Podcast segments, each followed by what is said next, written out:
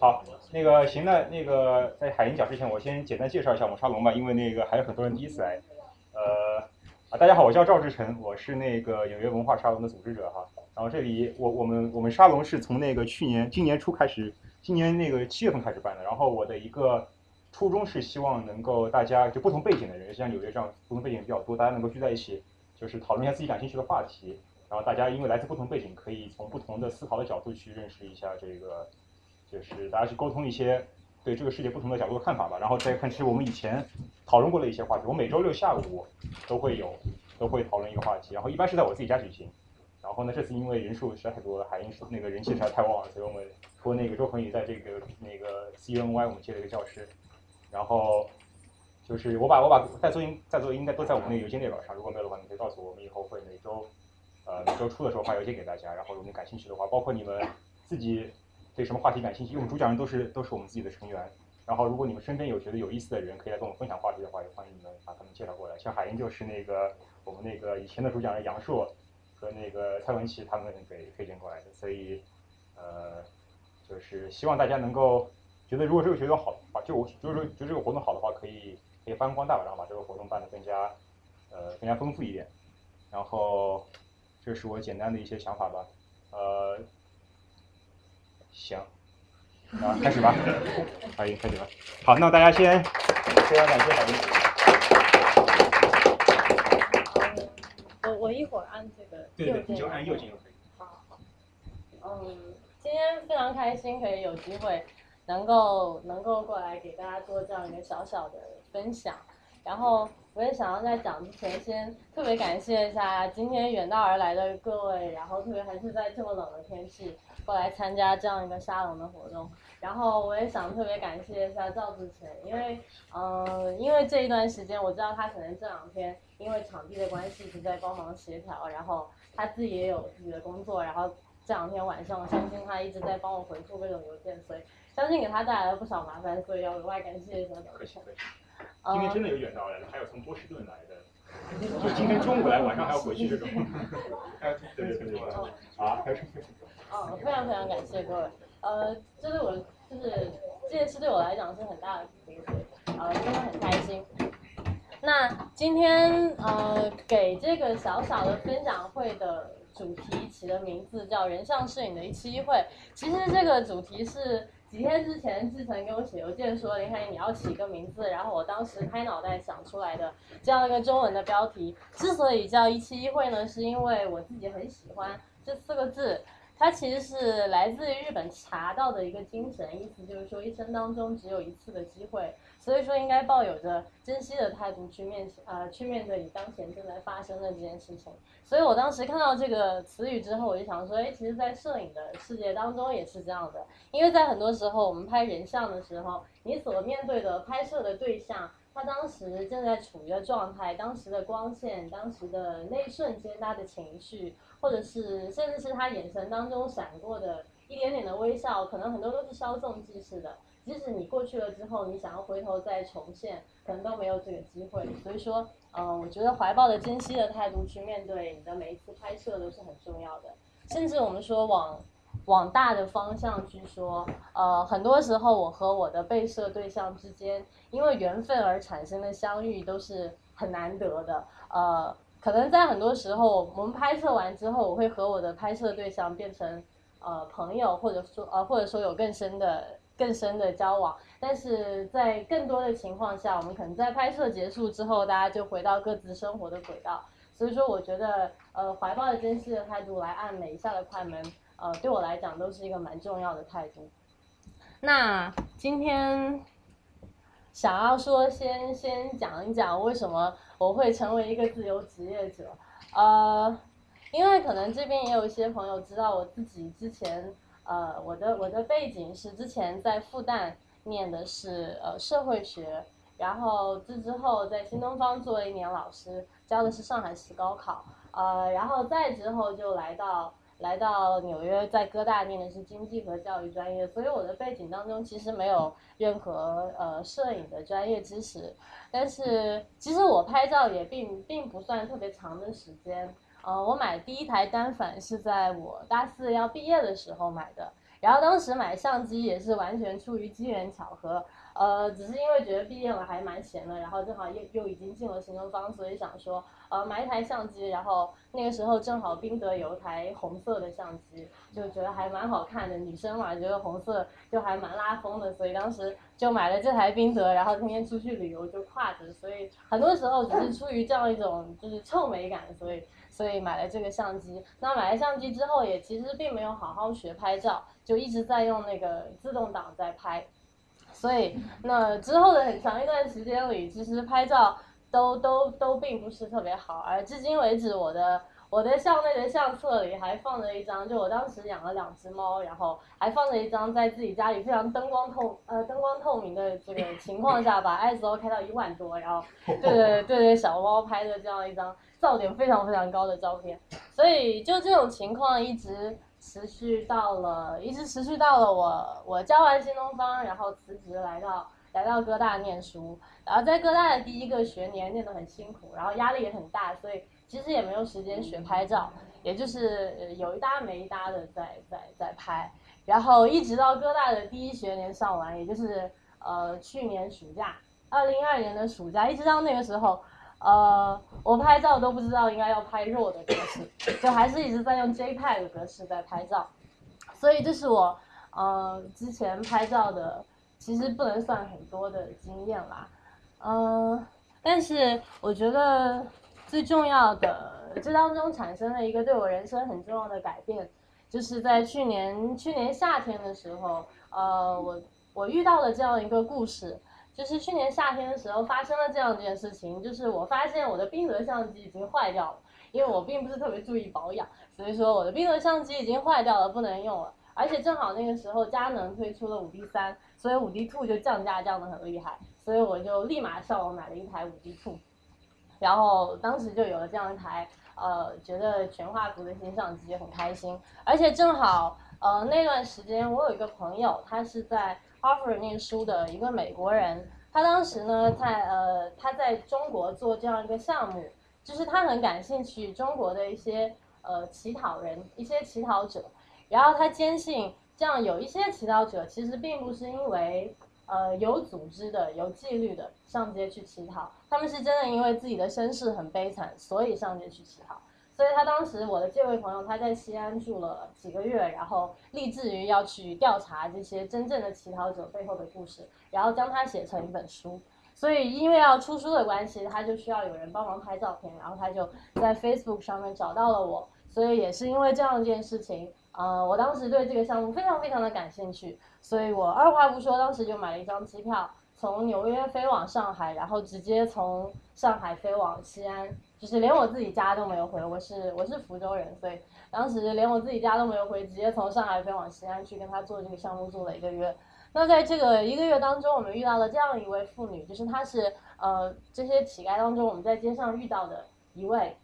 她当时脸上长满呃长满了巨大的肿瘤，然后呃是因为没有钱付这个医药费，所以她上街来乞讨。呃，我们跟她聊完之后才发现。呃，她的真的是特别特别的穷苦的一个妇女，并且当时呃，因为她家里还有两个儿子，然后她前夫已经死了，所以说她的两个儿子还在念书，呃，因为不想给家里增加负担，所以在半夜跑走了，然后给她留了一张纸条，说妈不要来找我们，呃，我们想要去镇上打工，然后不想增加你的负担，等等等等，有这样一系列的故事。所以当时听了他讲的故事之后，我就决定说，呃，带上我的相机陪他回他的农村的家里。他的他的村子是在离西安城里大概有两三个小时巴士距离的一个地方。所以我当时就扛着相机去了他家，在他家住了一个晚上，睡在他房间的这个土炕上面，其实就是用用砖搭成的一个一个台子，然后上面有一个草席，就当时睡在那里睡了一个晚上。呃，拍了这样一则组照，那当时也是用 JPEG 拍的，呃，也没有任何的技术而言，拍完之后回来也基本上没有做任何的调色，呃，就把这样一组照片发到了网上，呃，也只是发到人人上，没有发到另外其他的任何地方。但是呃，非常幸运的就是这张照片有受到了很多人的关注，并且呃。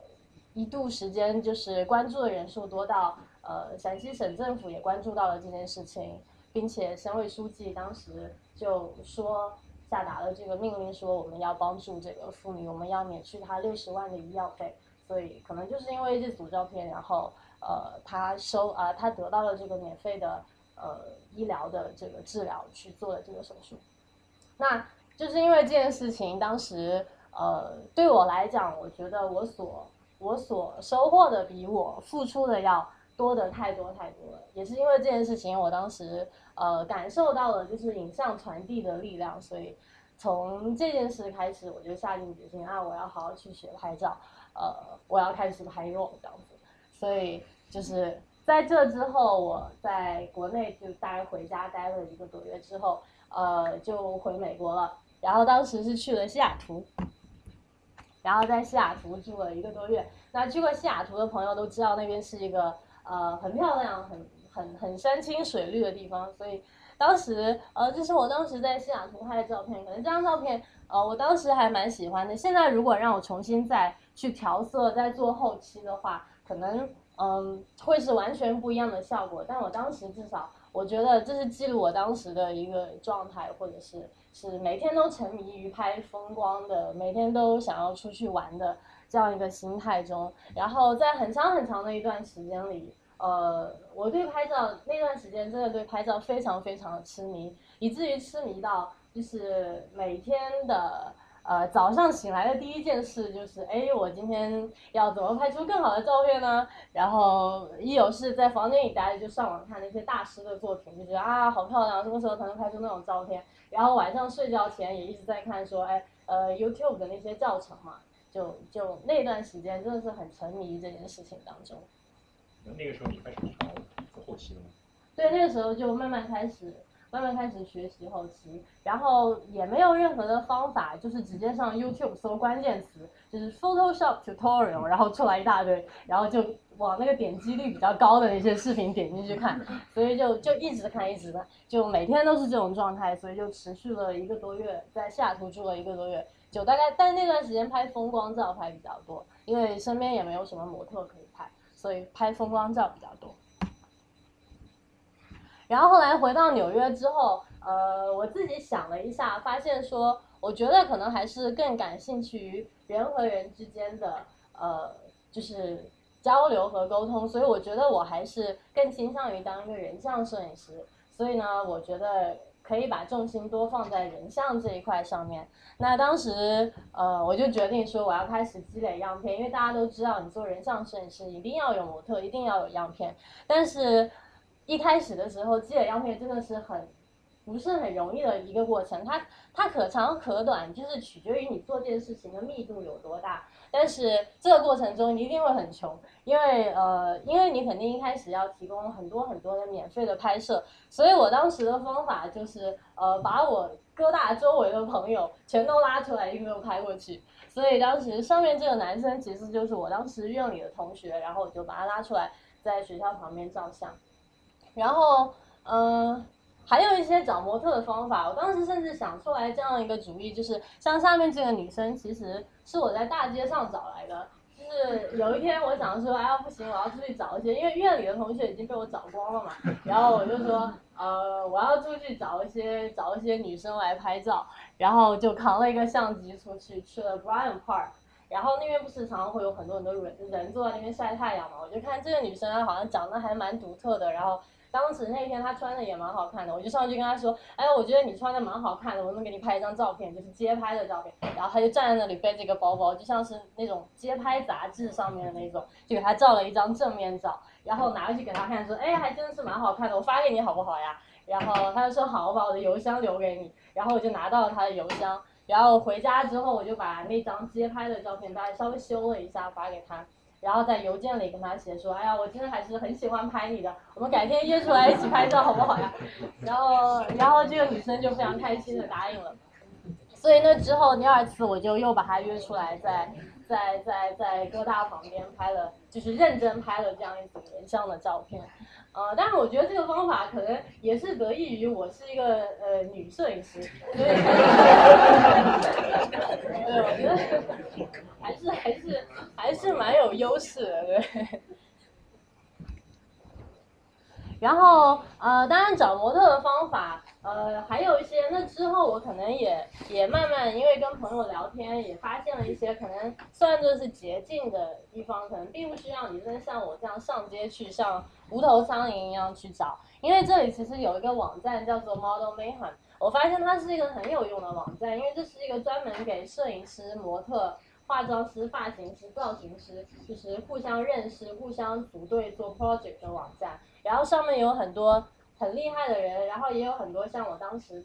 的那种情况的新人，没有什么样片，然后上去愿意提供自己的免费劳动，然后大家一起来组队这样子。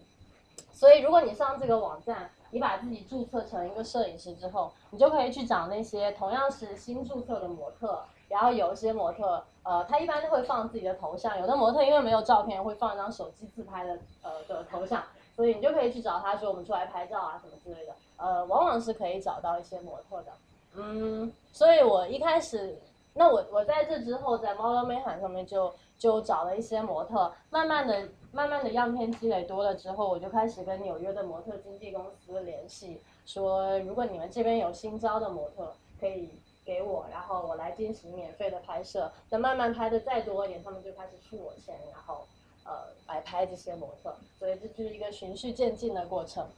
然后 Craigslist 上上面也是有，但是 Craigslist 上可能就是嗯你不太好筛选，因为并不是每一个人说啊我是模特我要被拍照，他都会放一张自己的照片，所以就是嗯可能要更更更注意一些吧。但是 Craigslist 上有一个那个 Creative Work 的那个栏那个部分。上面你也是可以找到模特，比如说这个钢琴家，就是当时在上面发帖说，我有一场音乐会，我需要找一个呃免费的摄影师来帮我拍，所以那我就报名，我就去拍了。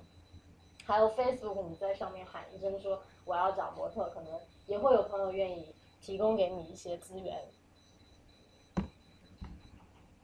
然后啊。这大概就是我之前的一段很简单的这个学拍照的经历，嗯，那这期间其实我我在绝大部分的时间都是用在自学这件事情上面。那自学也像是我刚才说的，其实是用一个非常非常简单粗暴，并且是野路子的方法，就是一开始上 YouTube，然后搜 Photoshop tutorial 或者。Portrait photography tutorial，然后冒出来前十个里面找点击量最高的那个，然后点进去看，然后一般点完一个出来，旁边就会有一大堆推荐，就是推荐你读的其他那个同同类型的视频，你就一个个再点进去看就可以。然后慢慢慢慢点多了，你就会发现 YouTube 上面有一些有一些那个频道。是很有人气的摄影相关的频道，那我就会订阅这些频道，然后他们会定期推出一些教程，那你就专心的就 follow 这些教程就可以了，并且与此同时，有一些呃摄影师，有很多很多的美国摄影师，他也会有自己的频道，呃，愿意在上面分享一些自己的就是幕后工作的花絮，所以你也可以 follow 这些你喜欢的摄影师，然后还有一个很好的网站叫做 Linda.com。呃，我们的呃，当时各大学生是有免费的、免费的登录的账号，但是我觉得这个网站就是好到，我觉得如果你真的花一点点钱去注册一个账号去学习，也是一个很不错的资源，因为它上面有非常非常详尽的关于 Photoshop 和 Lightroom 的所有的教程，上面都有，就是你能想到的磨皮的教程，细致到一个人的眼睛应该怎么修，他都会告诉你，所以我觉得可以上去看一看。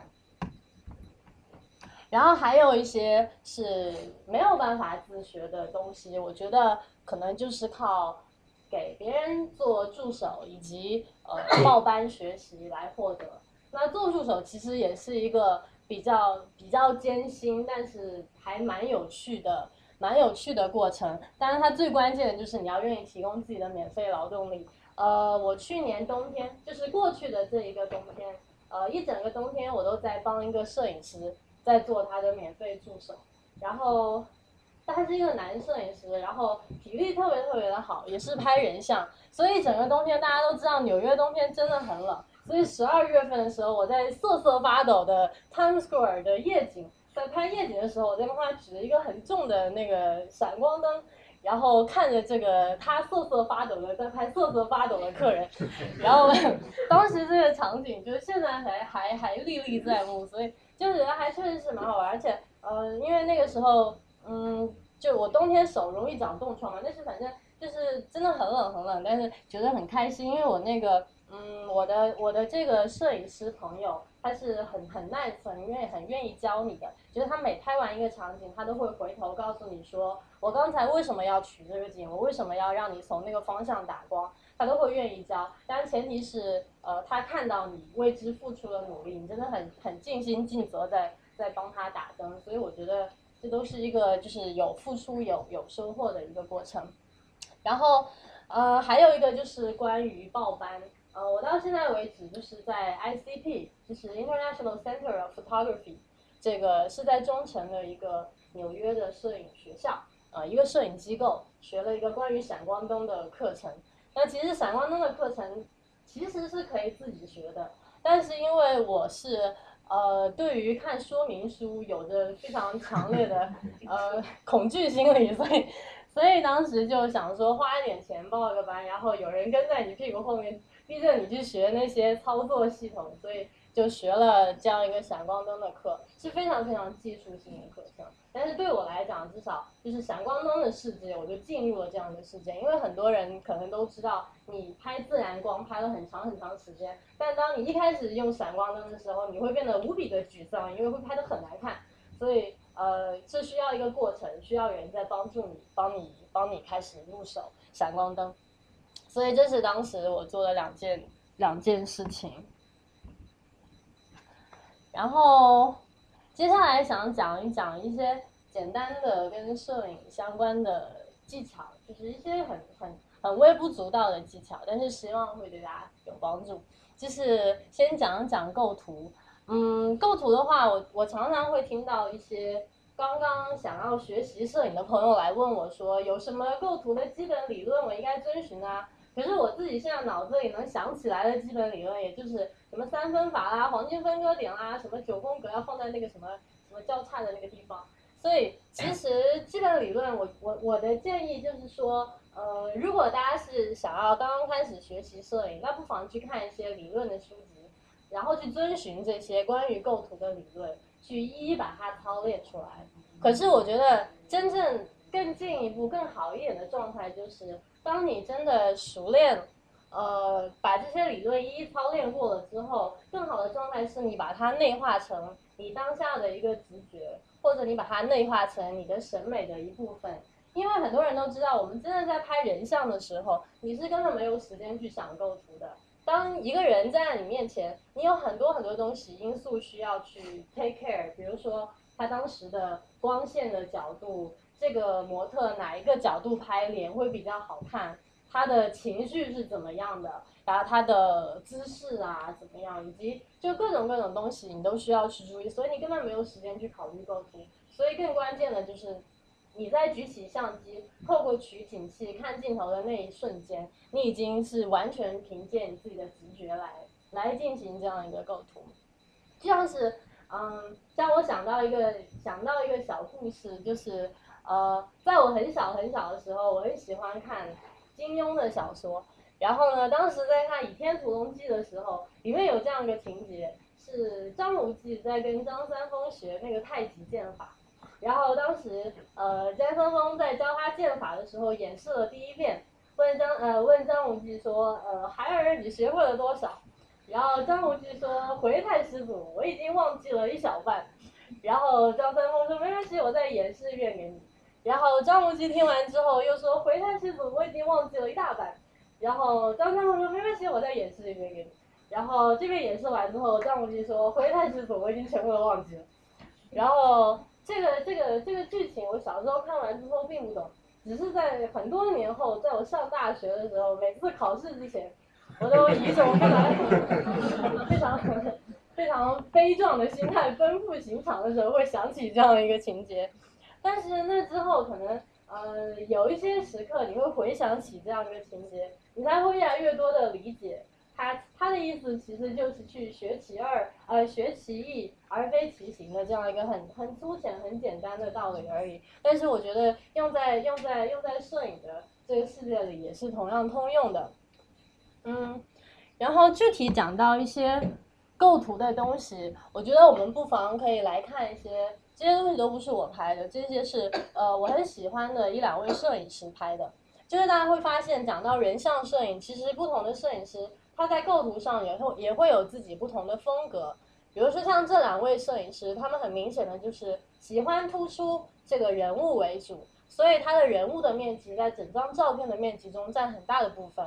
那么环境，你所看到的环境的信息，它给你的就很少。嗯，比如说你看像上上下这这这一些作品，它可能。它更吸引你的是它的它的色调、人物的状态，以及它当时的用光、整张图的氛围等等。所以其实构图并不是他们特别突出的部分。然后呢，那另一部分摄影师，比如说像这位摄影师，呃，是我很崇拜的一位摄影师，是一个挪威人，叫 Eric Elmas。然后我当时在网上买了他的这个教程下下来学，我记得他在教程里就说，嗯，他因为他从小生长在挪威，所以他对于自然风光有着非常执着的痴迷，所以即使他现在已经成为了一个商业人像摄影师，他依然希望自己的作品人像作品当中把这个自然风光的这一部分突出到最大。所以你看他的这些作品，嗯，我们把这些人一个个抠出来，这张照片依然会是一个非常漂亮的风光照片。那这个这个摄影师他在构图构图中就用了很多很多的呃注意力在这个里面。当然，想要达到这样的这样的水平，需要不光是在拍拍风光的部分，或是在拍人物的部分，都需要你非常非常多年非常多年的经验。当然，而且他为此做出的努力，就是你可以看他很多图，他的这个背景其实都是他合成的，并不是他真的当时的景象就是这样。可能身后的那片湖是完全他 P 进去的，当时就是在一个山路里面拍而已。对，嗯，感兴趣的感兴趣的朋友可以上 YouTube 去 follow 他这个 Eric Almas，他也有自己的。自己的频道，所以常常会放出一些幕后工作的花絮，然后你就会发现，哎，真的这个背景真的是 P 进去，就真真的还蛮惊叹的。嗯。就是刚才那个，从回到刚才那个照片。嗯。就是你，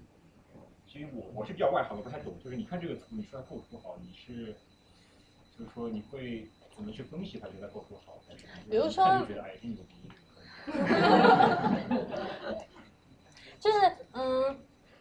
其实我一就是我们我们没有一个什么特定的理论说，呃，它为什么会，比如说什么什么三角平衡之类的。我平常也不是很关注这些理论。我觉得一个好的构构图，就是首先你的第一眼落在这张图上，你一定是落在他想要突出的部分，也就是他的人物上面。就是不管他的背景多么的。繁杂或怎样，他一定会让你第一眼注意到人的部分，嗯，并且它这个图中的各种元素都平衡的很好，不会让你觉得某一张图的右边特别的，呃，比如说上上侧或下侧特别的失去重心等等。所以说，呃，并且它的人物和它的那个背景的色调啊，什么都特别的平衡，所以，嗯。Eric Almas 并不是一个喜欢冲突感的摄影师，所以你会看到他的图中，呃，他的风格是很和谐的，就让人感觉很很舒服的这样一个色调。嗯，那我们接下来讲一下，呃，简单讲一下光线。嗯，光线当然我们平常拍人像，也就是无非是自然光和人造光两种。那呃，我一开始拍，大家肯定都是先从自然光开始拍。那我也是这样的。在自然光的时候，我觉得其实，呃，要说要遵循什么理论，也就是非常简单的几点。首先一点就是尽量避免在太阳直射的时候拍摄，也就是在我们正午的时候。尽量避免在这个时候拍摄，因为很多时候，呃，如果你在你在太阳直射在你头顶的时候拍人像的话，你就会发现，呃，很多很多人拍出来在取景器里看就会变成干脆面具，因为因为特别是西方人他的眼窝比较深，所以太阳一照下来，他的眼窝就变成了是全黑的，就是萌萌的跟小浣熊一样，所以就但是就是你懂的，就是不太好，嗯。然后呃，还有就是在拍照的时候，比如说有的时候我们在在树荫下面拍照，那那个太阳透过树叶打在你的脸上，会在你脸上留下很多斑驳的阴影，这样子也容易给人带来一些就是干扰的因素，所以可以尽量避免吧。嗯，那么在真的无法在时间段上无法调整的话，那我觉得就可以尽量把人物带到。呃，有阴影的地方，比如说一片比较大的树叶下面，然后看他脸上的阴影比较平整，这样子拍出来就会好一些。嗯，当然也可以借助反光板等等工具。然后说到反光板，其实有一个蛮好玩的呃技巧，就是我后来发现了，有的时候我们拍，特别是情侣的婚纱照，男生不是一般都会穿白衬衫吗？然后白衬衫不是容易反光吗？所以很多时候，如果我们出去拍照，然后呃一下子助手又忙不过来的时候，你其实可以让男生站在这个模特的面前，用自己的衬衫当反光板，然后把模特的脸照亮。所以这是一个比较省事的方法。然后，所以这是自然光的部分。啊，然后我们回头看，就像是你看，你看这可能看的不是很清楚吧？看这。就会觉得，其实这里面有一些就是用自然光拍的，然后他的脸上就会，你就会发现他的阴影过渡的是特别特别的平滑，不会说像我们在真的在那个树荫下面就是青一块紫一块的那样子。然后关于人造光，我觉得人造光其实一开一开始大家觉得难，都是因为呃它各个因素之间的那个参数调整的。调调整的，嗯，调整的，嗯，那个就是各个因素之间的的关系，大家并不是特别的清楚。就是这一点，我也是花了很长时间才把它弄明白的。就是闪光灯和快门速度和 ISO 和光圈大小之间的关系。然后后来有一天晚上，我痛定思痛，说不行，我今天晚上一定要把这个东西弄清楚。所以我就以做学术的心态坐下来，然后上各种各样的网站，然后看各种各样英文和中文的解释，然后大概呃才才那那个晚上才真正最后搞清楚了这个之间的关系。所以其实最基本的原理就是我们平常用手动挡拍照，手动挡你调的快门速度，比如说是五十或是二百五，它都影响不了闪光灯的强度。只能影响背景环境的光线强弱，也就是比如说这张照片，你调它的光圈速度，更多的是影响它背后的这个这个亮闪闪的这个光斑的强度，跟这个人物脸上的光线的强度没有没有没有直接的关系。然后你如果要调整人物脸上光线的强度的话，应该主要去调整你的光圈，也就是 f 多少 f 多少，那个那个是可以调整的主要方法。如果你去调整 ISO 的话，ISO 呢会同时影响你的背景光线和人物脸上的闪光灯的强度，这样子不可操纵的因素就会稍微多一些。但是你也可以进行调整，但它会把两个背景和和人物同时影响到，所以这是最基本的一个原理。那像这样一张照片，我用我用 Photoshop 做成了三种不同的效果，比如说我们看我平常用。用闪光灯拍一个人像，呃，一般的这边比较成熟的摄影师，我去看他们的 tutorial 的话，他们会做的方法就是先对背景环境测光，也就是先把闪光灯关掉，用你的 M 档直接调整背景的这个光线的强弱，一直调整到你认为适当的呃强度的时候再开闪光灯。所以如果开了闪光灯之后，我们看第二幅图。第二幅图是我们开了闪光灯之后，发现哎人物的脸上过曝了怎么办？那这个时候呢，就不要去动你的光圈速度，而是啊不要去动你的快门速度，而是把你的光圈调小。比如说你之前的光圈是两点八，那你这个时候就应该把它调到三点五或者四点五这样。那人物脸上他的脸上就会稍微暗一些。如果呢，你这个时候发现背景和人物一起过曝怎么办呢？对，你就可以把 ISO 稍微调小一点，或者你也可以把这个快门速度调的快一些，然后与此同时把你的光圈调的再小一点。所以，呃，我觉得主要还是一开始关掉闪光灯测光比较重要这一步，这是我之前不会的，后来呃有一天上网看教程的时候学到的，觉得说这样比较比较方便的去调整。嗯。那在这之前，我一直都是用一盏灯在进行拍照，一直到现在，我依然是在用单灯在进行拍照。那大家都知道，如果更成熟的摄影师或者是商业摄影师，呃，我们进行棚拍的话，往往会用到两盏灯，比如说要加一个头发光。所以像这张照片，就是我我加了一个头发光。这张照片我是我当时在 ICP 学闪光灯的时候，呃，老师让我们拍的。我自己平常拍的人像里，我很少会去拍这样冲突感比较强、冲突感比较强烈，就是人物脸上明暗对比如此强烈的照片，我很少会去拍。但是当时因为我们要练习两盏灯打光，所以说我们要做的就是呃，先对。先对一盏灯测光，把人物脸上的曝光曝正确了之后呢，在头发旁边再加一盏灯，然后其实就是很简单的一个一个道理，就是在在第一盏灯曝光正确的时候，慢慢的一盏一盏灯慢慢再加进去而已。然后接下来想要稍微提一下关于后期的一些技术。呃，我昨天晚上想说拿一张照片过来做这个 before and after 的对比，但是发现拿除了我之外的其他人的照片好像都不太好，所以我就 我就忍痛割爱，拿出我自己的一张照片。然后这张照片当然也不是我拍的，是我一个朋友拍的。当时我们是在 Williamsburg 那个河边，然后我这个朋友也不是专业的摄影师，所以说呃我比较有胆对他的这个作品进行后期的调整。所以，呃，右边这张是原片，然后左边那个是我自己在家调完之后的，调完之后的照片。嗯，那我想就是给大家看一下我一步一步都是怎么做到的吧。首先，呃，这张照片我当时拿到之后，呃的第一反应就是我觉得夕阳感并不是特别的强。所以呢，我想给它制造一些后期上的夕阳的效果，所以我就新加了一个涂层，它是一个空白的涂层，然后在涂层上面呃涂了一些金黄色的效果，这是一个非常简单的，就是用笔刷呃选取金黄色，然后在上面涂出来而已。但是涂的时候不当心涂到脸，所以把脸弄得很黄，所以这再加了一个蒙版把这个脸擦回去，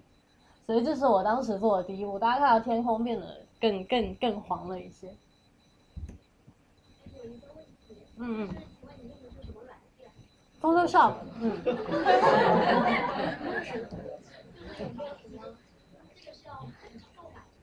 呃，对。没有，因为呃，我 Photoshop 其实一开始当然也是用盗版，但是因为呃，我有一个很好的朋友，他是在加州念那个艺术学校，然后他们学生里面就有。免费下正版软件的那个链接，他就私自发给了我，然后我就去下了一个，我就去下了一个正版。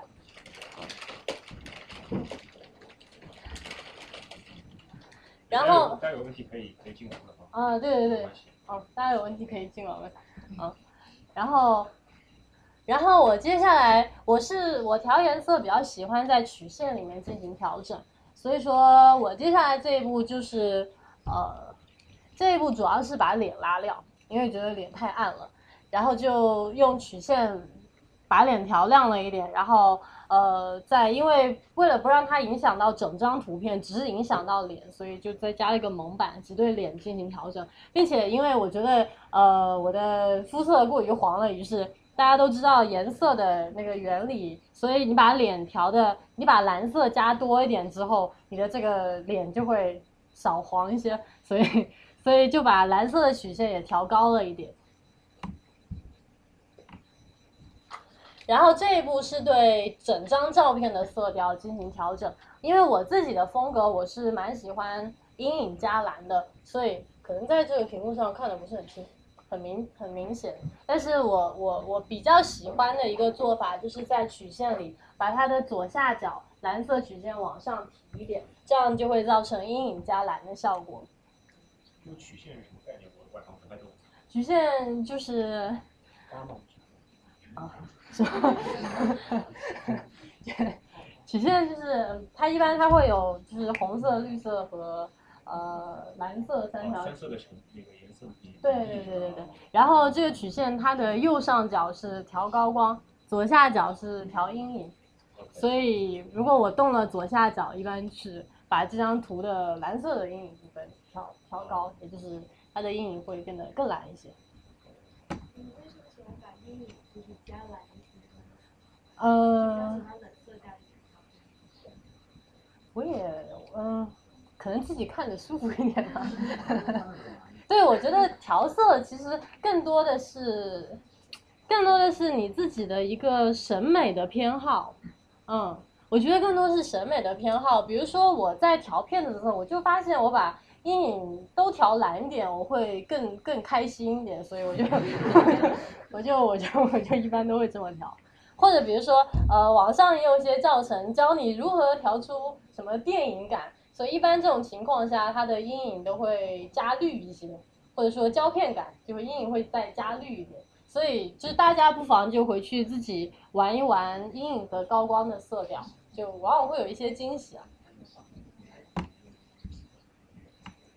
然后再接下来这一步就是我调了调了饱和度。调了饱和度，把整张照片的夕阳感，呃，再再弄得更强烈一点。然后我们一般调饱和度，就是要么就是动这个 vibrance，要么就是动 saturation。然后 vibrance 和 saturation 之间的区别，呃，也就是 vibrance 它是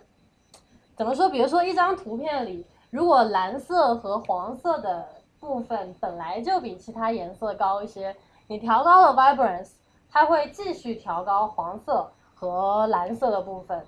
就是它是它是一个本来就高的，在你调完之后会愈加高的一个一个一个选项。那 saturation 它是不管你原来的比例的，它是把整张图的所有色调一起同比例调高。所以呃有的时候如果我们呃非常粗暴的去调 saturation 的话，这张图片的那个色彩会有一点点失衡。所以我一般会更倾向于去调上面的这个 vibrance 的选项。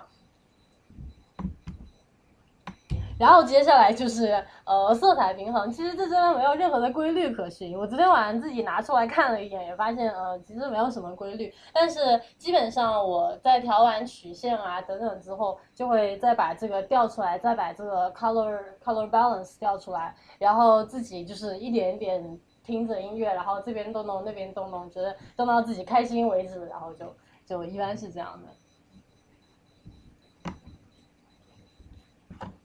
然后最后，呃，最后一步就是 dodge and burn。我觉得这是人像，特别是现在，比如说大家看像陈曼的一些商业人像，他的这个呃 dodge and burn 是非常非常重，呃，这也是他的风格之一，也就是跟我们女生平常化妆一样，在鼻梁上面要打高光，然后在脸旁边要打阴影，所以我们。嗯，在在修图的时候，其实也是同样的道理。那男生可能这方面就又有一些劣势，因为你不知道往哪里打阴影，对不对？对，所以，对，其实道具就高光的意思。啊，对，没有道具是啊，对，道道具是打高光，然后 burns 阴影加深。所以说起来这件事也很好玩，因为我现在的助手是一个男生，然后我最近在教他修图嘛。嗯，然后我每次跟他说，哎，你这个眉毛眉峰上面加点高光好不好呀？然后他会一脸茫然的问我说，为什么要加高光？对啊，然后我在跟他解释了无数次之后，然后他他痛下决心上网那个 follow 了那个 Michelle Fan，就是，然后 然后就是 YouTube 化妆小天后的一个一个频道，然后。每天都在家里学习化妆，然 后对对对，我还是蛮欣慰的，所以所以啊，就比如说，如果你拍摄的当下，你觉得它的自然的光线不是很理想，比如说是阴天或怎么样，然后当时拍摄打灯的那个助手，他打灯也没有就是像你想象那样，你觉得如果对后期这种处应用的非常上乘的话，是不是也能达到一样的效果？对，就是比如说，嗯，前期当然很重要。比如说有一张照片打灯打坏了，那后期可能就不能补救。但是如果比如说我们在阴天拍，本身就是一个很很柔和、很那种雾蒙蒙、没有什么突出高光的那个感觉。那回去之后，你用 Dodge and Burn 其实是可以改变很多的。比如说，你往这个颧骨、额头、鼻梁，呃，上面还有。那个手臂，手臂本身比较亮的这样一条，上面加上一个高光，你你一下子整个人的立体感就会出来。所以在后期，其实呃，大家可以去看看陈曼的片子，他是一个商业，就是商业风格很重的一个摄影师，呃，所以他的片子的 Dodge 和 Burn 都做的特别的特别的好，特别的精致，呃，对吧？所以我觉得，我觉得这一部可能。还蛮重要。如果在你想要拍商业风格的人像的时候，当然美国也有很多摄影师，他是走美式的小清新，也就是他拍出来的照片都是很很雾蒙蒙、很很 moody 的那种感觉，呃，闪光灯的感觉并不是那么的强，所以他也并不会特别的去 care 这个 dodge and burn 这种东西。像你你你像那个像中国人跟外国人，他们化妆时候也会考虑到，因为人的脸的结构不太一样，那你在修图时候也会。就包括这个，像外国人可能面部比较立体，相对来说，嗯，在做化妆的时候也会考虑到，对，高光阴影，不知道你在修图的时候？修图的时候，嗯，对，我觉得可能就是，如果是，就是如果是外国人，你可能你在拍摄的时候，本身打光的注意点也会不太一样。比如说我刚刚说的那个小浣熊的那个眼睛，就是可能中国人。这方面并不会很长，会会是一个大问题。但是你在拍外国模特的时候，有的人眼窝真的是很深，或者他的眉骨真的是很高，所以往往你要架一个反光板去把这个阴影打掉才可以。那当然在后期的时候，呃，后期的时候我觉得。主要要看，因为有一些亚洲人的风格，他并不是很希望自己的把自己的这个五官弄得那么的突出。比如说我们说这个颧骨，如果是外国模特的话，一般他都会希望你把他的这个棱角弄得更分分明一点。但是可能亚洲亚洲模特他的倾向是让你的他的五官更加的柔和和柔美，所以你可能在脸上做刀卷 burn 的时候，也不会做的那么的那么的明显。然后就讲讲一些我平常看图的，平常看图的一些资源吧。呃，我自己很最近很痴迷在看的一个网站是叫 Behance.com，呃，上面有真的是很多很多很厉害很厉害的摄影师，呃，是以商业为主，然后上面的摄影师一般都是拍那种什么 Vogue 封面啊之类的那样的摄影师，所以呃很厉害，嗯。那在那之前，我比较常上 Behance.com 是看人像为主，然后如果这边有有朋友是平常倾向于拍风光或者其他题材的话，可以上这个 EX.com，那个上面有很多很多拍拍风光很厉害的很厉害的摄影师。然后我觉得这个网站好的地方就在于它有一个论坛，然后这个论坛每周都会给你一个 weekly 的拍摄主题，然后每一个人拿到这个主题去拍。呃，你想要呈现的内容，然后一起放在这个论坛上，大家一起来看。所以很多时候，比如说他给那个主题叫做 shadow，然后你拿到之后就会愣一下，但是就是你过一周之后再上去看，你会发现真的有很多很多很优秀，每个人的想法是如此的不同，但是拍出来的照片就会让你觉得真的很不错。所以你不妨把它当成是一个就是像作业一样的一个一个东西去练习，然后。呃，下面这个网站是是国内的一个网站，是我另外一个摄影师朋友推荐给我的，上面也是可能是商业的人像更多一些吧。嗯，然后最后这个网站是呃叫做 frameawards.com，它其实是一个摄影师的颁奖的网站，但是因为可能有很多朋友一开始说我不知道国外有哪些摄影师我要去 follow 的，那怎么办呢？那我的建议你可以上这个 frameawards.com。上面今年得奖的摄影师陈曼去呃陈曼去年也被提名了，但是他最后没有拿到奖，呃，然后这上面有当时全球被提名的大概几十位的摄影师，分门别类，呃，什么都有，什么纪实啊、婚纱、儿童啊、食物啊、动物啊，呃，什么什么什么都有，然后你就可以看到在每一个类别中全球最顶尖的摄影师，然后他们会给出链接他们的网站，去搜摄影师的名字，去搜他们有没有 YouTube 的 channel。有的话就立马 follow，就就就很简单。然后然后然后最后想想想讲讲一些呃讲一些跟摄影技术关系并不是并不是那么大的一些东西，因为嗯，我觉得嗯可能在拍照做职业摄影师以来，差不多也快要有半年了吧。我今年五月份从哥大毕业，然后一直到现在，呃半年不到的时间里，其实对我自己而言，呃生活发生了特别特别巨大的变化，但是也因此。呃，想了很多很多事情，嗯，我觉得呃，常常会有身边的朋友问我说，你觉得对于摄影，就是你最大的感悟是什么，或者说是什么东西让你一直想要这么这么这么渴望去去进步？那我觉得可能对于我自己来讲，就是不管做什么事情，呃，我看到我自己在这当中保持成长、保持进步，都是。都是非常对我来讲最重要的一点，所以我在拍照到现在为止，我常常也会，呃，我常常也会时刻提醒自己要回头记得去审视自己当下的状态。那这种状态其实并不仅仅是指说我要去冷静的、客观的去看我现在所达到的技术的水平和我想要成为的那种水平之间有多大的距离。可能更多的话，我会希望自己时刻停下来去看我自己当时的心境是怎样，是不是过于功利，是不是过于急躁，是不是过于呃患得患失？那我觉得，嗯，做事情的话，方法真的很重要。就我一直都相信。呃，有句古人说的话嘛，就是取法乎上，仅得其中；取法乎中，仅得其下。所以，嗯，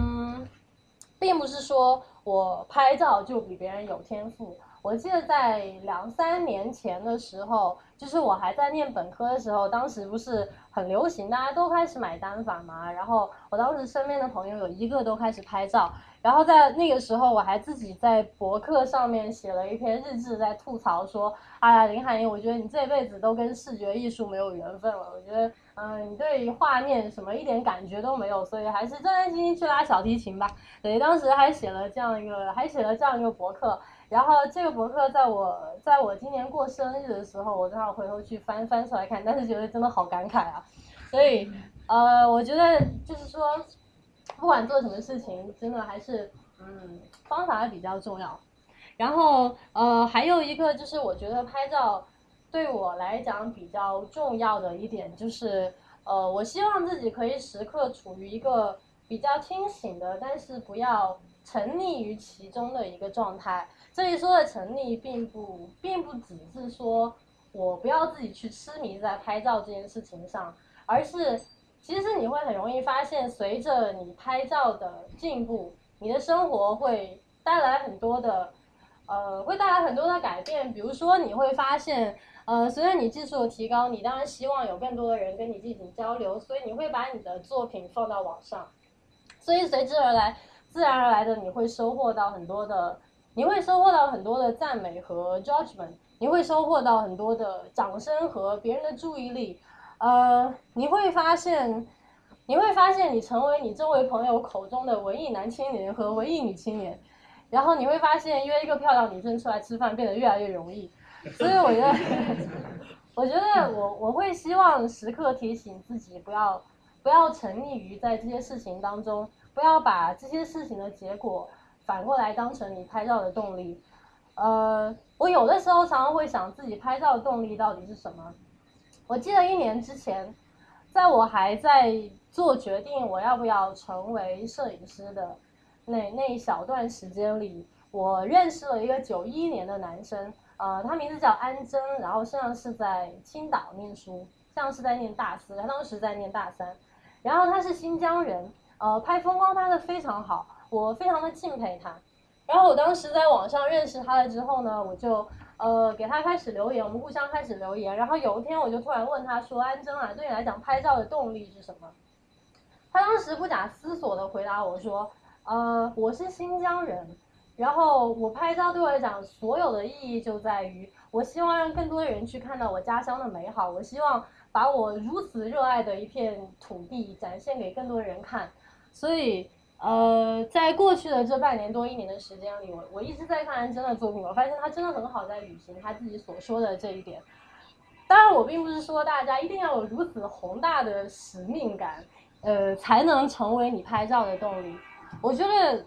拍照动力没有没有高低和好坏之分。你有可能是你买了一个相机，为了记录你家里的小猫的成长的轨迹，或者说为了记录自己的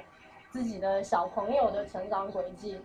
它也可以成为你拍照动力的一部分。但是就是包括我自己在内，我会我会注意提醒自己不要沉溺于那些应该是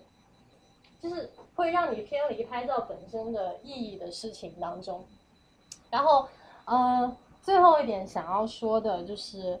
嗯，可能和拍照并没有太大的关系，但是我会发现自己在很长的一段时间里差一点点就走进了这样一个误区，就是说我会发现，在很多很多的情况下，比如说我们去旅游，呃，我们背一个相机，然后你旅游的终点是一个非常壮观的瀑布，或者是一次非常磅礴的日出，在等着你。所以我们到了终点之后，架好相机，然后眼睛埋在取景框里面开始拍照。在日出的第一瞬间，第一秒钟，一直到日出的最后一刻，你都没有抬起头来，用自己的眼睛去看一眼这个日出。呃，所以很多时候，把景色装进你的相机里，变成了你生活和旅游的所有的目的和意义。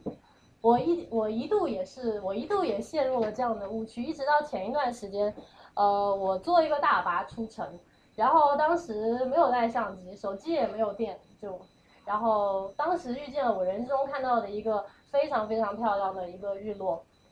就在车窗外面，嗯，然后因为手机没电，所以没有办法拍嘛，当时就心里就就略有遗憾，但是依然很专注的在。日落的那十五分钟的时间里，呃，一动不动的望着这个日落，然后非常用心的去观察这个日落每一秒钟光线的变化和每一秒钟颜色的变化。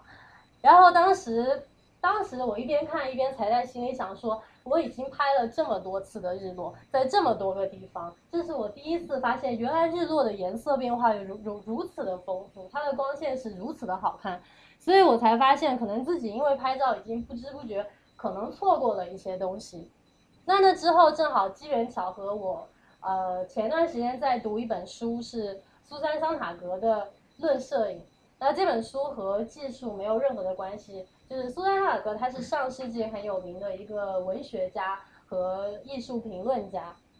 然后这本叫做《论摄影》的书讲的更多的是。呃，从美学的角度在讲摄影。然后当时我翻到书里的某一页，他有这样一段话，他说，呃，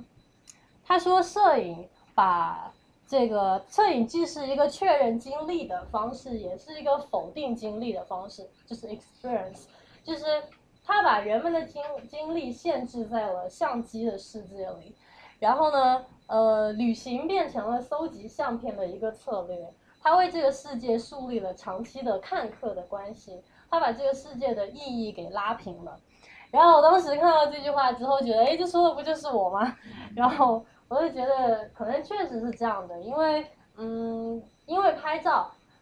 可能我本身性格其实还蛮蛮大大咧咧的一个比较粗线条的一个性格，所以因为拍照，我觉得当然好就好在它让我对身边的美好的事物变得更加敏感了很多。但是你会发现，可能因为拍照，你也已经很久都没有真的把相机放下来，用你自己的眼睛去让你自己成为这个美景的一部分。所以这个时候，往往美景在你面前已经失去了它存在的意义。所以。我觉得这是我最近，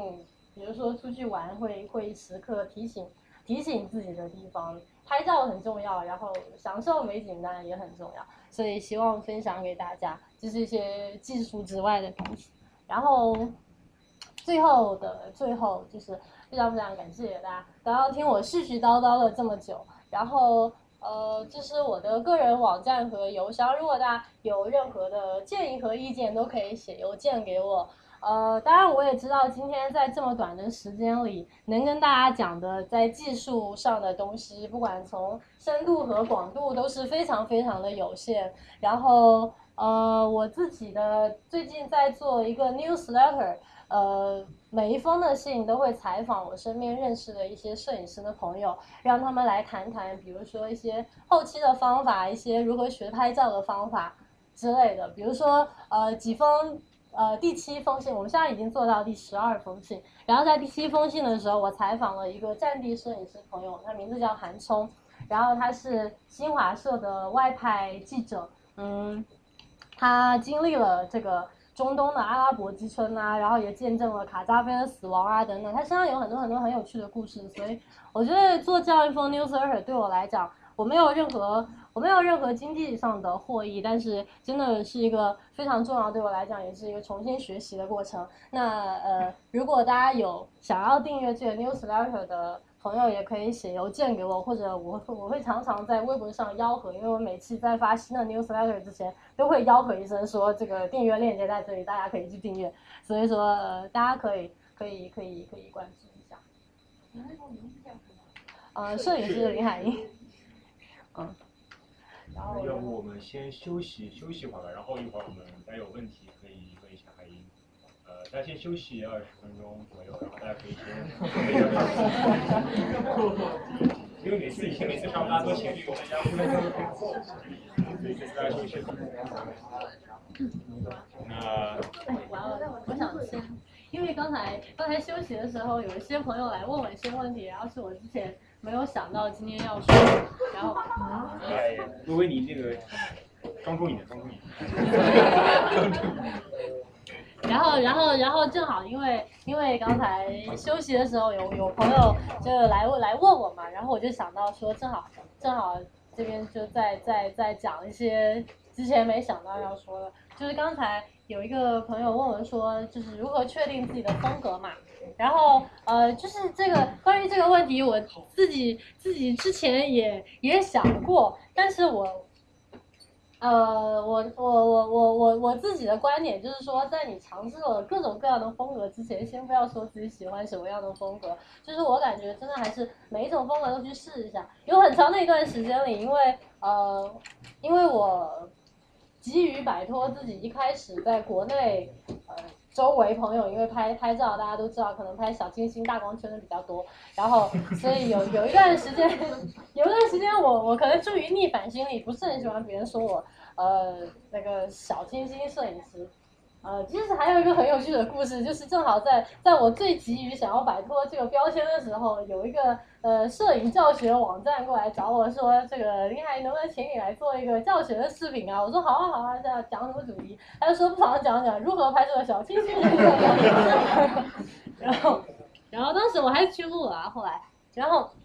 但是就是关于风格这个东西，啊，我记得我那段时间为了想要证明自己不拍小清新，拍了很多拍了很多那种拉一个模特出来，然后是是那种俄罗斯妹子比较比较然后，然后战斗民族对，然后然后在那个把他拉到棚里拍了一些那种比如说怒吼状啊，然后那种。对对对对对，然后然后有一段时间想要拍一些比较黑暗的风格，然后来拍完之后自己当然也修了，然后也放在那个地方，也放到 portfolio 里面去。但是又过了一段时间，我回头再重新整理 portfolio，还是第一眼看觉得照片不顺眼，所以就又把它放了出去。所以我觉得，但现在我觉得现在的风格依然还没有定型，因为我现在依然还在积极的寻找不同的、更多的可能性。所以说，我觉得。嗯，真的在初期，先不要说自己想要什么风格，但是关于审美的倾向，我相信大多数人可能还是有的。那我的建议就是说，大家可以做这样一件事情，像我自己常年在我的电脑桌面上面会放一个文件夹，呃，我平常看到任何我喜欢的摄影大师的作品，我都会呃右键另存为，或者不能另存为，我就直接截屏下来，然后放在这个文件夹里面。可能过了一段时间之后。呃，比如说，当你存到了五十张、一百张的时候，你回去打开这个文件夹，你打开一张张照片，比如说你点开第一张照片，你想一想，为什么当初吸引你去看这张照片？是因为这个模特长得特别漂亮，还是因为呃这个色调是冷色调，是暖色调，是冲突色调？是这个模特的衣服是复古的风格，还是很新锐的科幻的迷幻的风格？还是？呃这个环境当时的光线特别的柔和，还是说因为它很它很黑暗啊什么之类的？就你脑海中你把你想象出来的前三四个关键字全部都打下来，就算你只是喜欢模特漂亮，至少也说明你的审美是倾向于拍这个漂亮的妹子，所以你就把它写下来就可以了。那。当你当你这个重复的做了五十张图片之后，你就可以看到你刚才写的这么多关键字里面，哪一些关键字出现频率最高的？比如说柔和，你喜欢柔和的光线，你喜欢柔和的模特，你喜欢柔和的色调，你喜欢冷色调，你喜欢把阴影加蓝，你喜欢把高光拉黄，等等等等。你把这些东西全部都写出来之后，你自然就会呃逼你自己去做这件事情，让你认识到自己审美的这个倾向吧。然后还有，我记得刚才还有一个朋友来问我，就是说指导那个模特摆姿势的问题。然后呃，我自己平常在拍的时候，有一些是抓拍，有一些是会让会让人去摆拍。然后我最近最近是在网上看了一个摄影师，他用的一个方法，我觉得非常非常的有用。呃，我自己也准备积极的实践下去。就是他说，因为你。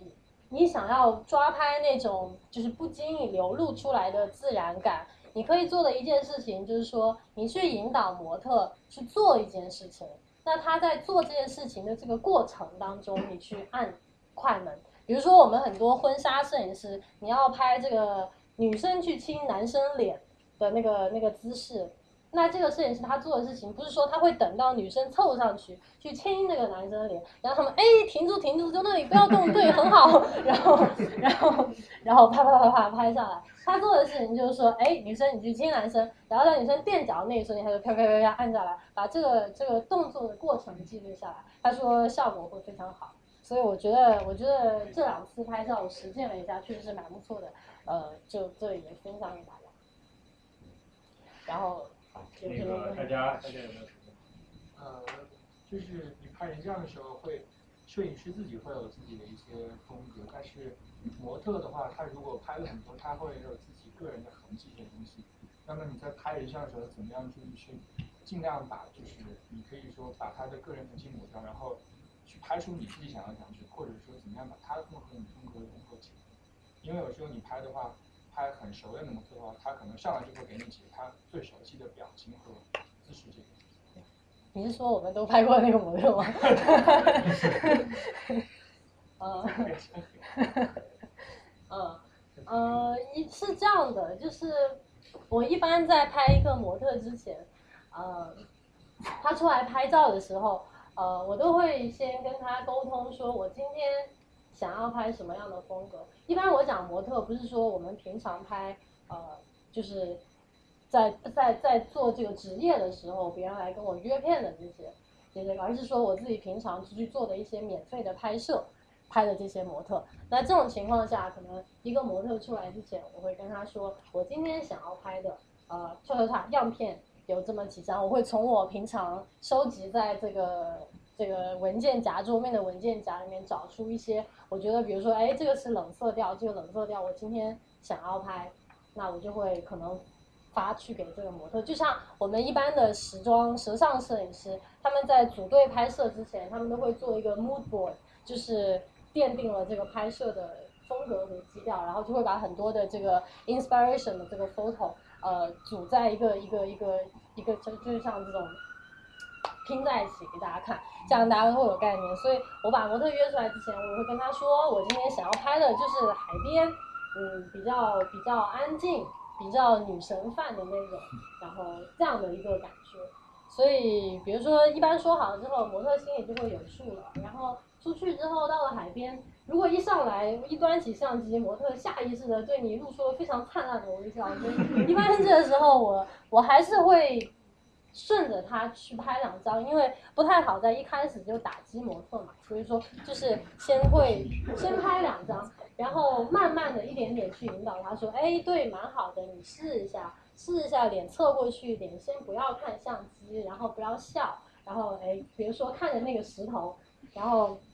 然后模特看着那个石头，就是我让他试着说，哎，放松下来，嘴角放松，眼神放松。然后下巴抬高点，然后在他调整的时候，我你这个阶段你要不断的跟他说话，因为这个时候模特在刚开始的时候心里都是非常没有没有自信的，因为他不知道你想要的是什么，他也不知道你对他的评价是什么，所以我觉得很重要的是在拍摄的一开始，你不停要和模特说话，就是没话找话也要也要去说话，然后一边端着相机一边巴拉巴拉就是在说话，然后然后告诉他你想要的情绪，然后一旦拍到你想要拍的第一张照片。就是一旦拍到第一张，哎，你觉得模特的眼神是你想要，立马拿上去给模特看，说这张是我想要的效果，然后模特就啊知道了知道了知道，然后忧伤一点。对，就是要要就是拍摄的，我觉得拍摄的前十分钟十五分钟就是要不断的双方都要建立起呃信任和自信的一个过程，所以在拍人像的一开始不太好去打击别人。张一个封面的那张照片，在那个西雅图，就是那只小鹿吗？嗯。哦，在那个，就是在西雅图的那个奥林奥林匹克国家公园，然后当时天气其实非常的恶劣，然后这里是拍那个什么《暮光之城》的地方，然后我们当时当时跑到跑到这里去。纽约附近，哦，我纽约本来，纽约我觉得其实嗯不是说，就是因为比如说有你要首先你要找到有雾气的地方不是那么的容易，因为当时我们拍，比较亲近大自然的地方，去找比较比较农村的地方嘛。觉得哦，我前段时间去了那个 Delaware，在 Delaware 离纽约大概开车两个小时的地方，然后那边还蛮蛮多野生动物的。嗯。我刚听你讲的比较有意思，就是说在摄影里作为摄影师，有的时候你要摆拍，有的时候其实你要捕捉一些机遇嘛，就有些机遇可能是可遇不可求的，就是当时就是瞬间产生。所以我觉得对这个比较感兴趣，啊，就比比如说在纽约吧，你可能有好多这种机会在地铁里，或在街头上，或者在那个比如说银行这些高楼之间，然后啊，可能是职业关系，其实我对建筑比较感兴趣嘛，就是有的时候，从摄影师的眼里，建筑有的时候啊，好多时候是配角的，但当然可能是你要拍婚纱照，实际上有的时候你可以利用这些建筑，就是说在一些摩天楼的。玻璃钢的高摩天楼的一些地面，然后其实你可以用它的反光啊，或者是或者是一些用它的阴影，然后用它的反反射各种各样的，所以我觉得啊，你说一下这方面的感受。我我一直以为你是在给我提建议。如果说那个听得非常认真，我觉得非常有道理。建议的话，比如说就是说对建筑摄影。建筑摄影我真的接触的很少，你旁边的这位是学建筑。我知道，我知道。嗯，我接触的其实蛮少的建筑摄影。我觉得我平常拍拍人像的时候，呃，比较喜欢利用到的跟建筑有关的，可能，嗯，比如说如果我经过一个大厦，它那个玻璃特别锃亮，就是你就让这个人站在玻璃旁边，然后一个那个夹角的。夹角的那个角度来拍，呃，人比如说两个人在旁边，然后那个玻璃也会有个影子，然后你如果把它处理成那个黑白的效果，其实，呃，我觉得还蛮好看的吧。但我我对建筑摄影还真没有特别多的研究，对。比如说我知道你作为这个啊商业运行，你是拍婚纱照是吧？嗯，对，单人还有单人的写真，对对。哈哈哈我我们有时候会雇人拍那个现成的建筑，或者拍室内，或者是拍那个啊模型照片，而且应该照出来不错。我，哦，谢谢你的建议。我觉得，我觉得摄影的种类真的很多。其实真的说，如果要要要要 make a living 的话。呃，在建筑排在建筑之前的还有宠物摄影和美食摄影，然后，呃，对，还有，我知道，呃，我知道有一些摄影师他是只拍那个新生儿的 newborn，那个也比较有爱，然后对女生来讲可能吸引力会更大一些。但建筑摄影我很我很我很乐于尝试啊，只是只是因为从来没有接触过，就是这方面是一片空白，所以。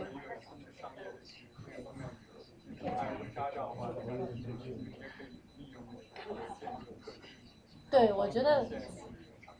嗯，我我觉得蛮有道理的，因为，呃，对，就我觉得就像是刚刚说的构图嘛，如果很多很多，我现在想一想，很多拍的比较漂亮的建筑的照片，如果真的往里面也放一个人的话，也会是一个蛮好看的。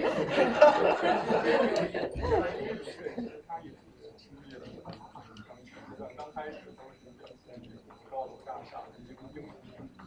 然后很少放人，就是放人的话就非常渺小。嗯，对。因为现在也更出于人性化，好多时候呃建筑本身有意思，但能不能找这个更有意思的模特、配景模特对，来衬托人性？就是说你看到这个建筑照片，其实你不是想象这个海报，而是你想象是电影里的某个情节出来，这样也对对对，我觉我觉得。讲出故事来，这个我觉得。嗯，我觉得，谢谢。希望有机会。今晚还不要留号码了，别这样。嗯。那个，那自己说吧，不用举手。我因为我我是我跟他一样的建筑师嘛，然后。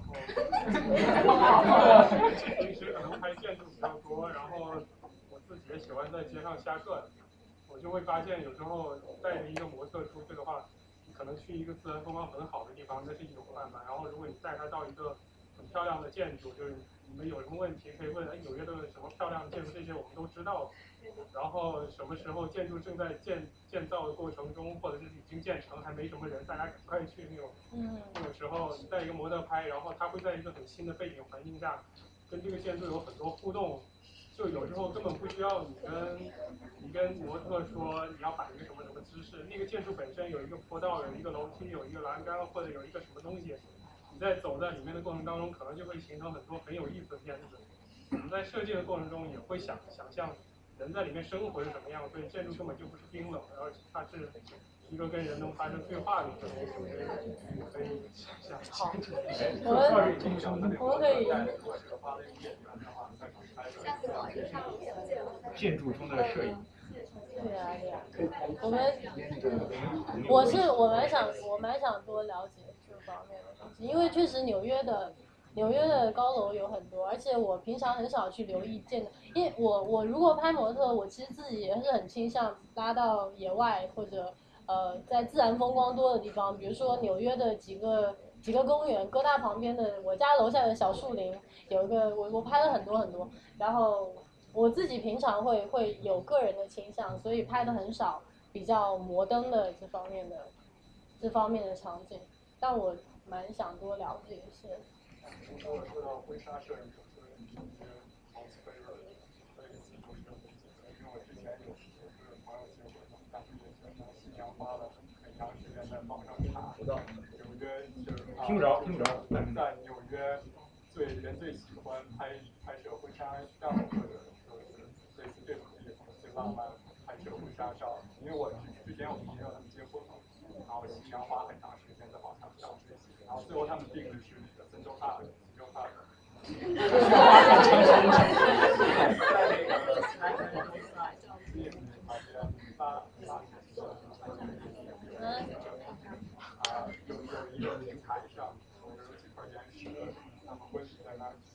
然后有有的可能就显关分手，然后有的可能看不惯。我不知道像你们都喜欢去哪看？如果在城市里的话，如果是城市，我觉得。现在是这样，就是如果真的是拍婚纱照的话，嗯，很多你所拍摄的对象，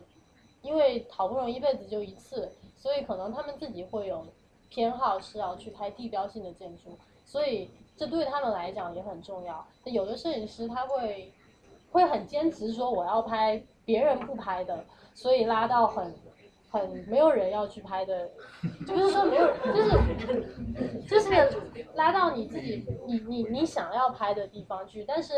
我觉得另一方面，大家都去拍这些地标性建筑是有原因的，因为确实这些地方对你的客户来讲是非常非常重要的。所以我觉得，嗯，怎么找到一个平衡会比较重要，因为我知道确实有一些婚。婚纱摄影师他在一个地方住了十年之后，有一些景点他自己是不愿意不愿意再去拍的，所以我前一段时间，呃，前几个月见了国内的一个婚纱婚礼摄影师，他是帮那个李小璐拍拍婚礼的一个摄影师，名叫黄亮，呃，拍的非常好。然后我当时我就问他说，虽然我现在还没有出现我不想拍哪一个地方的场景，就我现在依然是非常 enjoy，不管是去哪一个地方拍。但是我觉得，当你的重复性劳动，嗯，达到某一个时间段之后，你可能会出现自己，比如说，嗯，有一些自己的情绪在里面。我问他这种情况下应该怎么办？呃，那他当时给我的说，他自己自己个人的选择是，他是以拍婚礼为主，他嗯尽量少拍婚纱照，因为你拍婚礼的时候，更多的是去记录人物关系。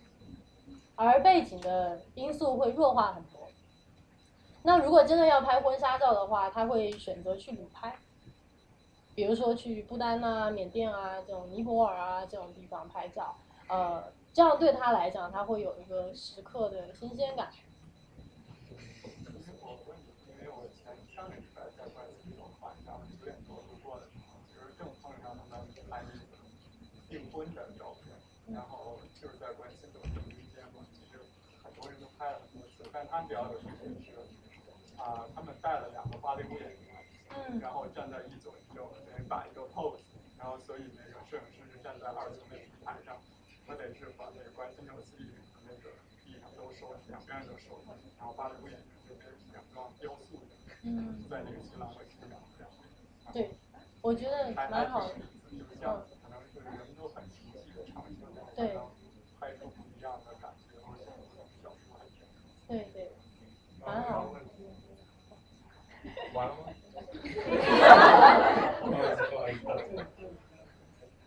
问吧？啊，那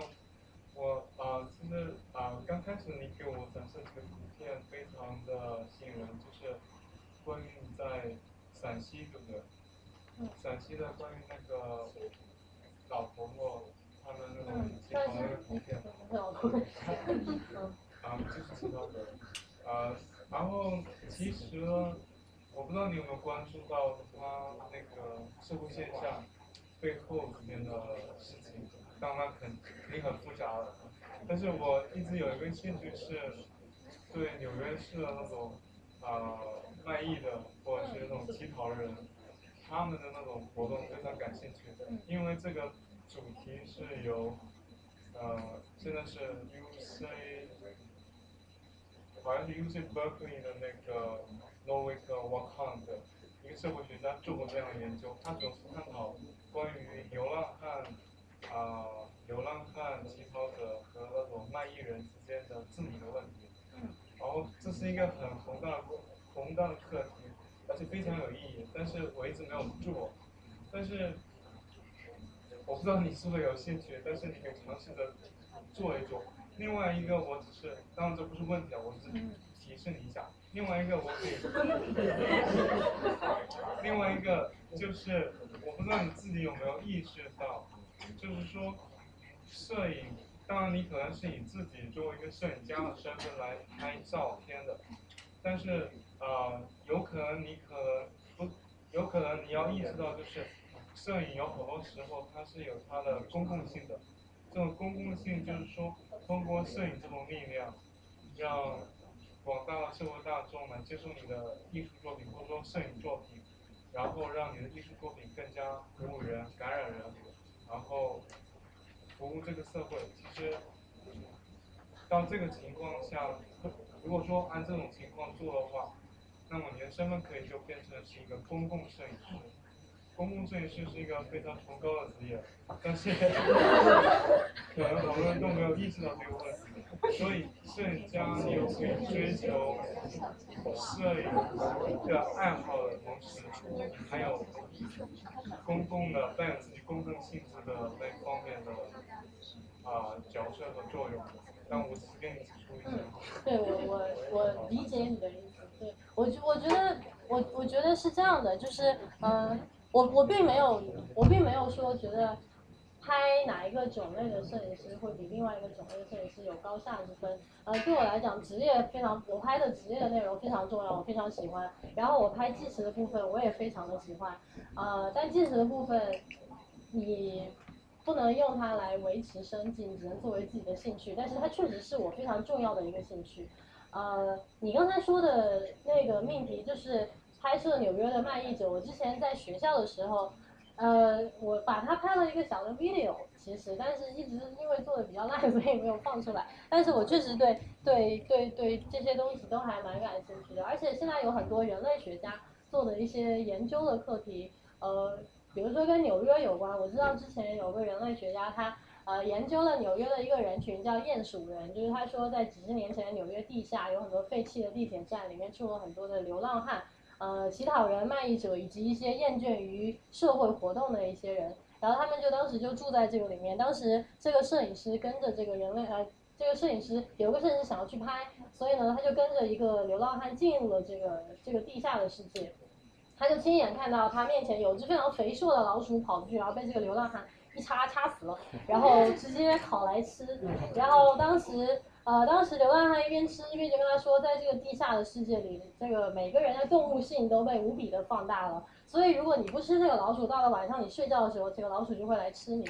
然后，呃，有很多人他之所以选择住在地下，不是因为这确实是因为没有钱 homeless，但是也有很多人认为地下的世界对他们来讲才是真正的乌托邦。然后他们已经完全就不喜欢地面上人类正常的生活。所以，其实你如果真的想要拍一些纪实的主题的话，你可以跟人类学和社会学有很多很多交叉的地方，就还蛮好，蛮蛮有意思，都是蛮有意思的主题。对，就是呃，都是人类学家做的做的那种啊。对对，我谢谢你这个。对，我有一个问题，呃，就是我现在是刚刚，其实刚刚接触都还不能算 beginner。然后我想问一下，就是有没有在就这个问题比较功利啊，我比较惭愧，就是有没有一个办法，就在非常开始的时候就可以知道自己说哦，我肯定不能走这条路，这样子，或者说我肯定没有希望这样子，嗯，就只能拿它做一个兴趣，不用想去成为一个职业摄影师这样。嗯，我觉得是这样的，因为我从真的开始，去年暑假真的开始做这件事的时候。我脑子里从来没有想过，就是从来没有想过这个问题，因为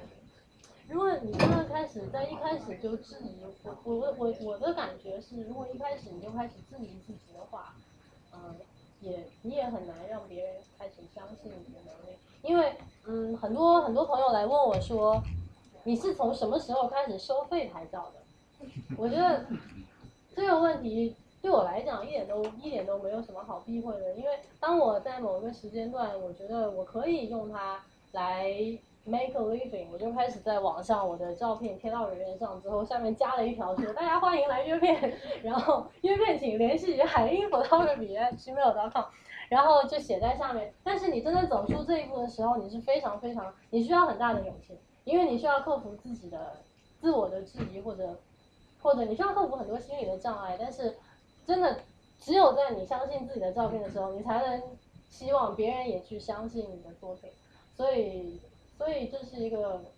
我觉得还是自己心里的一个问题。当然，我我我已经尽我最大的可能把我的这个转型，就是从爱好者转变成开始开始有了收入的这样一个转型期，呃，缩缩短的非常短。比如说一开始的时候积累样片的时候，你可以稍微有点策略的在积累。呃，积累你的样片，比如说我知道我今后可能想要拍一些情侣照或者婚纱片，那么我一开始就先拍了一对外国的情侣照，然后再拍了一堆中国的呃夫妇的婚纱照，然后这样子几种类型的照片都有了，然后再拍自己的同班同学，有有外国人，也有中国的女生等等。所以你在积累样片的时候，大概注意一下多样性，然后你可以你可以尽量把这个时期缩短。嗯，有没有人说你是一个很有天赋的摄影师，或者说你自己觉得其实所有的这些别人看来你很很快很迅速的进步和成功，都是 其实靠很多很有方法的积累和努力得到的？你自己认不认为自己很有天赋？我当然不认为自己有天赋，嗯，因为我都说了一开始不是还写了那个日志嘛，我觉得我对一开始真的对视觉不是特别的敏感，然后嗯，就我觉得还是，当然热情有你有热情和热爱是最最最重要的，但是方法就还是就取法乎上吧。我觉得你在做每一件事情的时候都要注意不要一股脑的扎进去，然后要注意时刻提醒自己停下来想你现在做的这件事情的方法是不是对的。然后，并且其实我我真的就是大家看好像这个转型期很短，但是真的你从密度上来看，我并不觉得我花在这当中的时间比那些已经拍照拍了四五年的人的时间少。可能我按的快门数没有他那么多，但是真的在很长很长一段的时间里，包括在我还在哥大念书的时候，我在去学校的路上，我在放学回家的路上，我在吃饭的时候，有的时候偶尔上课还要走神，然后我都在想我怎么才能拍得更好，以及在很长的一段时间里，有大概有有几个月、半年的时间里，我很明显自己可以看到我每拍的一组照片都比前一组照片要好。这是一个很明显的进步，那之后你的破呃你的进步速度会放缓慢很多很多，但是在那半年的时间里，我可以很清楚的听听见自己内心的渴望，就是我一定要拍好照片，而且我很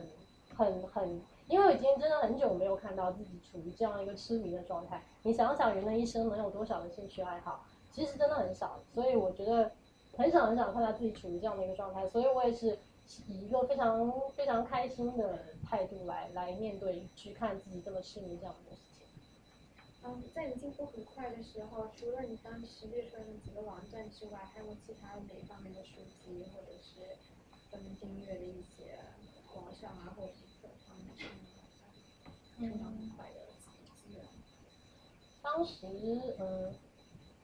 是这样，当时我我我没有看，我没有看书，因为我比较。我没有看书，对啊，但是我我确实就一直都在看，就是 YouTube 比较重要，然后跟着别人拍照吧，因为我我印象很深的是，当时只要让我看到另外一个人在拍照，我都可以学到新的东西。比如说前一段时间，我有一个好朋友叫 Jonas，然后他是在加州做拍商业的，然后我今年七月份的时候。今年七月份的时候去了加州，然后免费给 Jonas 当了一天的助理，然后扛着很重的灯，他的灯比我重太多了，然后爬了旧金山当时一个当地的一个小山头，然后很冷很冷天气下看他用灯，因为他用灯用的比我好，所以我当时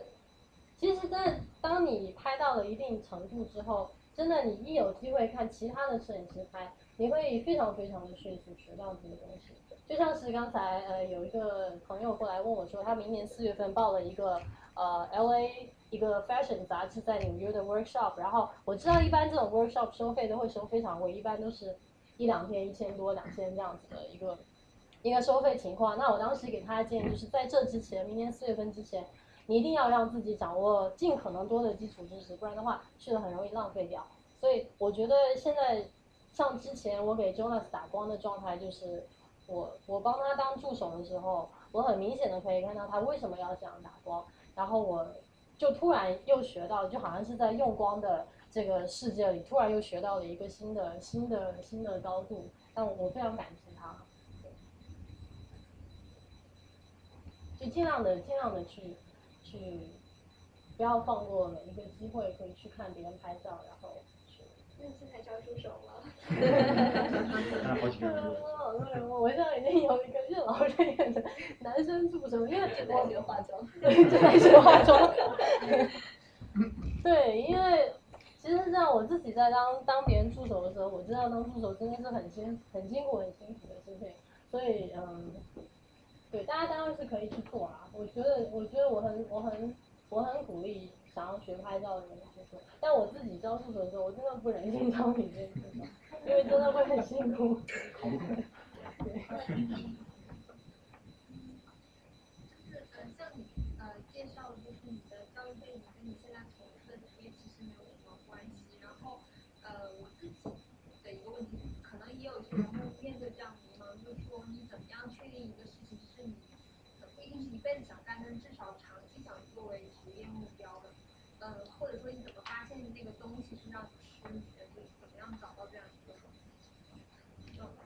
觉得真的，当你碰到就是怎么说，真的当你碰到真爱的时候，你是不会这样想的，因为因为就是说，当时我做这个决定，我当时呃决定要拍照的时候，其实是我从西雅图回纽约，当时拿到了一份工作的 offer，是给新浪财经在这边做那个呃财经记者，然后呃他们让我写财经专栏，去跑财经新闻。然后当时我我很没用的，在连第一篇专栏都没有写出来的情况下，跟老板辞职了。因为在有一天晚上，我在写财经的，在写一篇关于渣打银行的财经的稿子，然后写到凌晨三四点。我当时非常清楚的知道，这不是我想要的生活以后，所以，呃，我决定就是。就是直接跟老板说，而且当时一边在写一边心里在想的是我要拍照，我要拍照。对，当时就跟就跟就跟我的老板写了一封长信，然后很很坦诚的跟他说我我多么的喜欢拍照，然后真的很抱歉没有办法继续继续做这个东西。但我觉得因为你足够态度足够真诚，所以其实我当时的老板也没有任何的怪我，反而把我推荐给了新浪时尚。然后当时正好是那个。呃，一年一度的纽约时装周，呃，每年的九月份的时候，然后新浪时尚他要拍纽约时装周，然后他们就找我去拍了那一届的时装周，所以就从那之后的每一届时装周，我都我都有在帮新浪时尚在在做这个东西。但是不管怎么样，我觉得就是说，我现在也不能保证我十年之后依然会做摄影师，因为没有人没有人可以保证自己十年之后能在干嘛。但我只是非常清楚的知道，我现在这是我人生中最重要的一个。最喜欢的一个职业，到目前为止，然后当当时你真的面临选择的时候，你如果真的真的足够足够的爱他的话，其实你会很清楚的听见自己心里的心里的声音的。那就是你在这呃这个过程中有没有发生过自我怀疑的时刻？就比如说，其实我在这一个瞬间突然遇到一个瓶颈，之后的困惑，然后觉得我自己是自己是不是还是想继续这条路，还是说你是一直是非常坚定自己想在这条路上？我觉得瓶颈就是这里的瓶颈，要看你，其实是不一样的。比如说瓶颈，我其实，在每个摄影师你在快速进步到一段一段时间之后，都会遇到瓶颈。当然，在这过去的半年里，我也碰到过瓶颈。然后我会发现，你会发现你自己的进步速度变缓慢了，你会发现自己，你的风格开始摇摆。然后你会发现，可能一下子没有突破啊，等等等等，并且与此同时，呃，你也知道拍照的时候，你会收获。我刚刚就像我刚刚说，你会收获到很多别人的反馈，那这些反馈都会对你造成，虽然你尽量去避免，去去去受别人的反馈的影响，但它会确实是会对你产生影响。所以其实这个瓶颈是每一个每一个人都没有办法避免的。但是就是我觉得，只要是你大方向上是对的。就是你用的方法，你可以看到从长远的角度来讲，自己是不断在进步的。我觉得，就我还是会走下去。但是你说在职业选择上的这个瓶颈，我倒是从来都没有怀疑过自己，因为可能可能跟个性也有关系。因为我觉得，就是一旦你在做决定的时候，你要你要先想好。但是如果真的真的真的你毫不犹豫做了这个决定，你开始做一件事情之后就。呃，我的性格是一定要把它做好，并且做这件事情还特别还是我不反感，而且还特别喜欢的事情，但没有没有其他理由不不去做好，所以从来没有想过。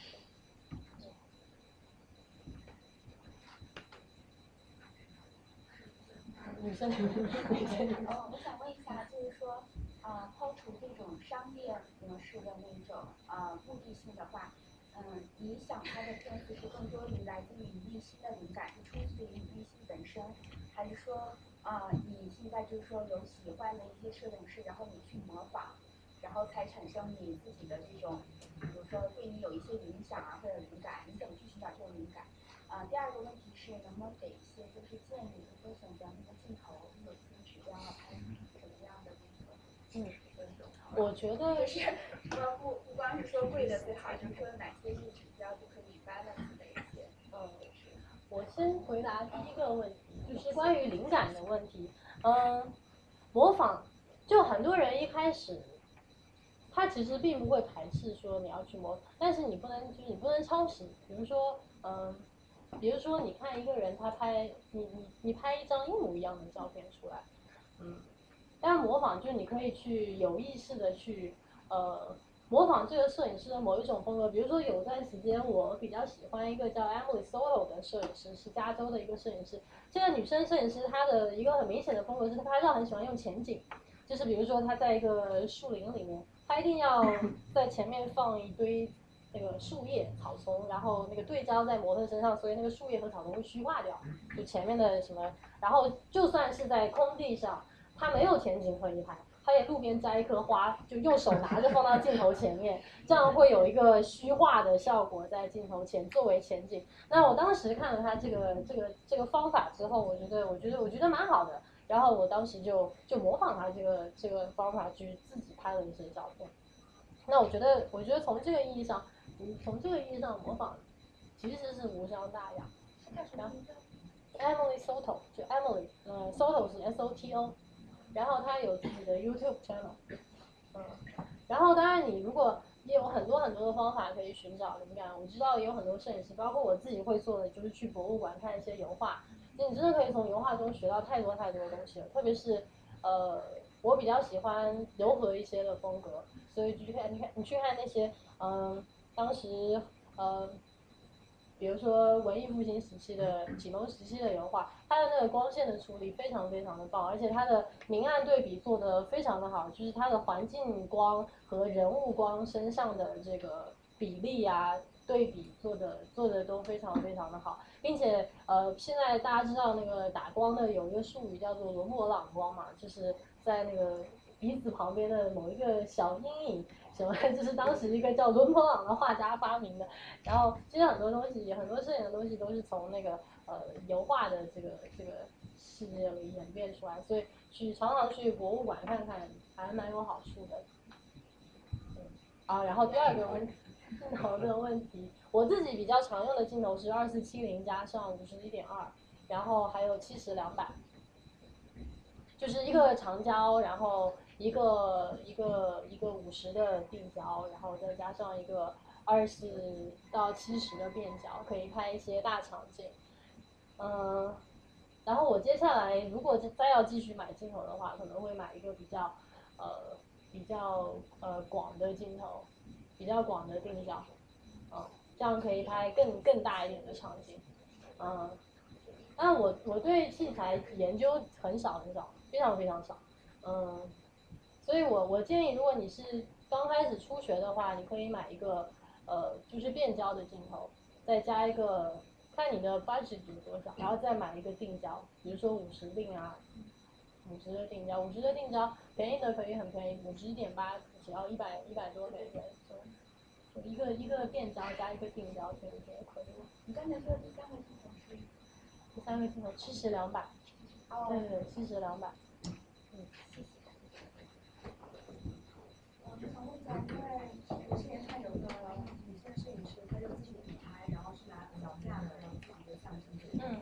一下，你有这方面的经验，就用脚架自拍？自拍。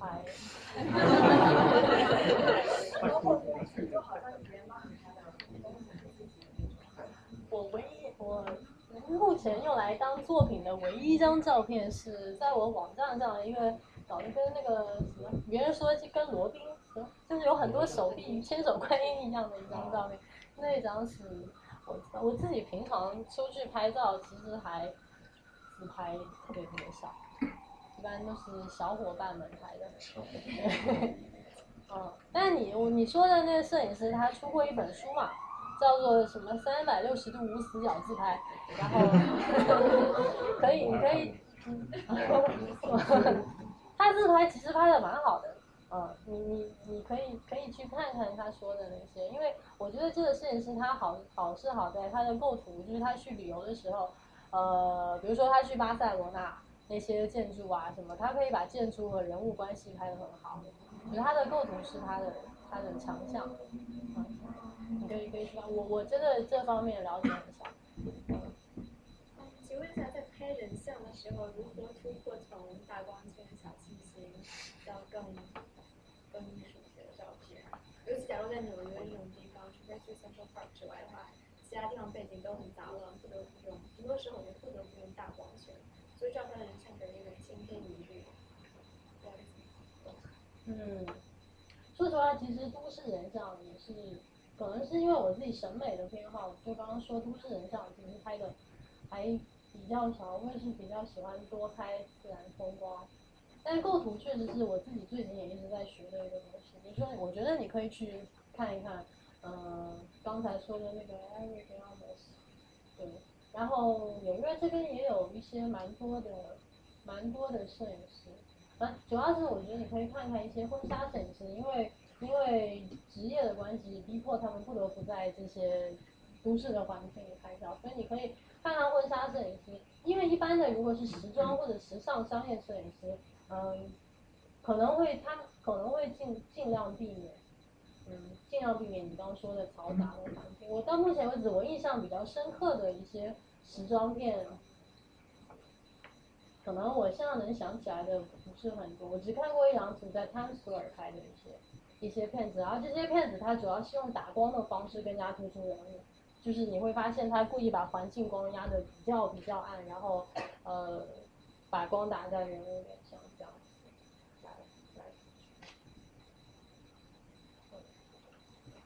想问一下这个关于前期和后期的关系，就是像我现在状态，也就是基本上会呃随便拍一拍，虽然拿个单反，但是基本上从来没有做过后期，也没有拍过绕格式。然后你应该要开始拍了。对就是说。就比如说，你哪些因素在拍前期的时候需要特别注意的，所以说，嗯，在后期就很难去调整了。哪些是可以比较容易调整？举个例子，就是说，假如你假如手一抖太模糊了，这肯定不可能在后期调好。还有就是模特表情啊，你肯定不可能把笑的。嗯，对。但是哪些其他因素是需要比较注意的？还有或者说，就是一些比较。一些比较更依赖后期的摄影师，还真的会，如果因为人物表情不好，还真的会把另外一张同样场景、同样但是背景不好，但是人物表情好的那个头 P 下来换在前一张头上。我觉得比较难补救的，就不要过曝和就是在曝光上不要出问题，曝光上不要出问题。嗯，你可以看那个直方图，嗯，就是直方图上高光和阴影的部分不要死黑和死白，就是。一般这样这种情况下，后期就很难调。然后，嗯，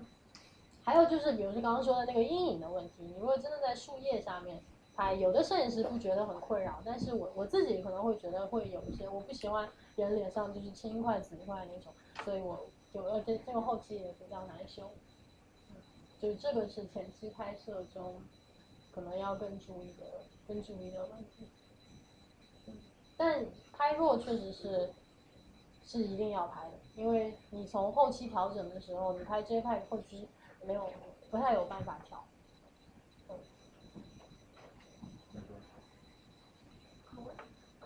嗯，我想问一下，就是你们工作室四十多吗？因为我觉得你们在很短的时间内发展的非常快，呃，是不是有比较特别的商业模式可以跟大家分享？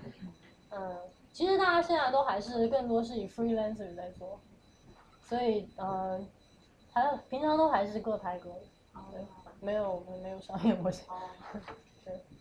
哎，其实我的这个问题跟他那个问题有点相关，就是说，当你做一个 freelancer 的时候，比方说你想帮 Getty Image 拍拍照片，然后但他们就比方说，如果你做留学生的话，他们会说，哎，你有没有在美国工作权限啊？就他们会就是问你这个问题，然后你得就是说去给他什么些文件的 support 啊，然后他们才会说。然后他们可能才会愿意说给你一个薪水，拍这个照这个照片这样子。你说图库的摄影师，图库摄影师我我还真没有投过 Getty Image，所以我我不知道。说反正类似于这种所谓的美国的媒体之类，就是说如果你要说给他们做 freelancing 的话，那他们会说问你要这种所谓的工作权限方面的 document，就是说，呃，行没问题，我我们很欣赏你这个拍摄的技巧，我们也很愿意请你，但是就是说，如果我们作为一个留学生过来的话，他们会就是说在这方面他们是怎么样一个标准？还真没有给媒体投过稿，就我从从开始到现在都一直是自己在拍照，所以我你讲的我也是第一次听说，就要给媒体做媒体的 freelancing 的话，嗯，Getty Image 有有这个要求吗？那我是在想，就是说，有可能对吧？对，有可能。我，嗯，因为我一开始就没有想过要签要签媒体，所以我没有没有尝试过。他跟你做的合作是他们联系你还是？嗯，他们联系我的，对，他们的编辑到我的微博页面上就看了看了一圈，然 后然后指着要那张照片，对，因为这张照片其实还是呃当时是一个非常血泪的教训，因为这张小鹿的照片确实我很喜欢，但是因为我跟跟跟跟我特别不 organized 的性格有关，所以这张照片的原图已经找不到了，然后嗯，就是原始尺寸的大图已经找不到了，呃，我最后能找到的只有一张是比较比较就是长宽不是原来尺寸的长宽的，当时稍微调过的一张照片，然后被那个一个要去的时候，我又在这张照片上又稍微调了一些，但是这张照片上已经没有办法冲印出来做成那种大海报了。所以呃，当时一个把我要去的时候，呃，他们本来可能还有其他的打算，但是最后这张图只能把他们用来做那个，一个是手机屏幕上的那个东西，还有一个是他们出的那个书的书签，嗯，但是就想要扩印的更大就没有办法，所以那个 organize 照片真的非常非常的重要。哦，既然提到了商业模式，那再问一个比较好奇，摄影师跟 X 媒体合作，你是按照张数收钱还是买断制？嗯，是按照一般是按照我们西方的摄影师都是按照小时收费，就是西方的所有摄影师都是按小时收费，是我至少百分之九十的摄影师嘛。嗯，比如说像，呃，我第一年，嗯，我第一年给，第一年给那个新浪时尚拍纽约时装周是免费在拍，然后第二年他们把我雇去，然后他们给出是当时一个这边媒体拍 fashion event 的平均的价格，呃，是当时拍一场 runway 大概是二十分钟，是给了二百五这样子，对，然后这是这边的媒体请摄影师的一个价格。就不是我们自己平常的报价，但是是他们给我们的一个 offer，啊，但是就是所有都是按小时报价，不会很少会有像国内那样说，呃，我们拍半天收你多少钱，给你二十张照片，这样子，或者说拍一天，然后一天一天可以拍六个小时，也可以拍十二个小时，就不会不会，西方人一般不会这样算。还有就是你建不建议给一些女生拍照的 tips，就是怎么被拍，怎么摆。怎么摆比较好看？有哪些就一定要注意，不要有。比如说女生很少女生呃仰拍会好看，呃就是我目前拍的这么多，就呃就一般不会有女生愿意被仰拍，你蹲在地上就是这样拍她。高大，这样 显得很高大。对啊，然后。对，这就是拍摄的角度问题。比如说，这个女生呃是稍微脸圆一些的女生，你就踮起脚拍她，从上往下拍，这样子。我的意思是说，如果我我们背拍的话，怎样不要让别人当着我们特别难看的那个。背仰拍。我觉得，那你可以，哎，这方面我也没什么经验，但是。那个就是说可以找那个光线，就是一定要让光从四十五度这个地方打过来，是最最的 average 的方法。然后因为就是说如果你想把脸缩小一点的话，这一边就会半三英米，一小半阴影里，就感觉有点偏小。啊，对，我觉得他说的有道理。对，最好是找比你高的人，像海刚刚讲比你高的人。啊，我觉得这确实是这样，就是拍女生，呃，如果碰到稍微脸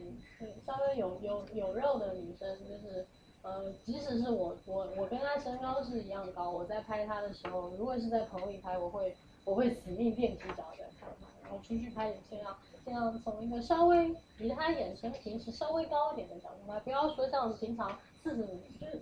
就是像拿着手机自拍的那么那么高，那个可能稍微太高了一点，但是你稍微以一个视角更高的角度拍可能会好看一点。但是被拍怎么拍的好看？呃，我觉得你你你你就看，你可以看你那个呃人人或者微博用到现在的每一张头像，十张头像拿出来看，左半边脸多还是右半边脸多？如果左半边脸多，说明你你自己心里更喜欢你的左半边脸。对吧。我我我有个问题，就是说我不知道摄影。作为一个艺术里面，它有没有，比如说像音乐，它有从古典到浪漫，包括绘画，它有从印象派啊、抽象派，摄影有没有这样一个流派的一个走向，或者是它可能会有有没有这样？它是怎么个发展的过程？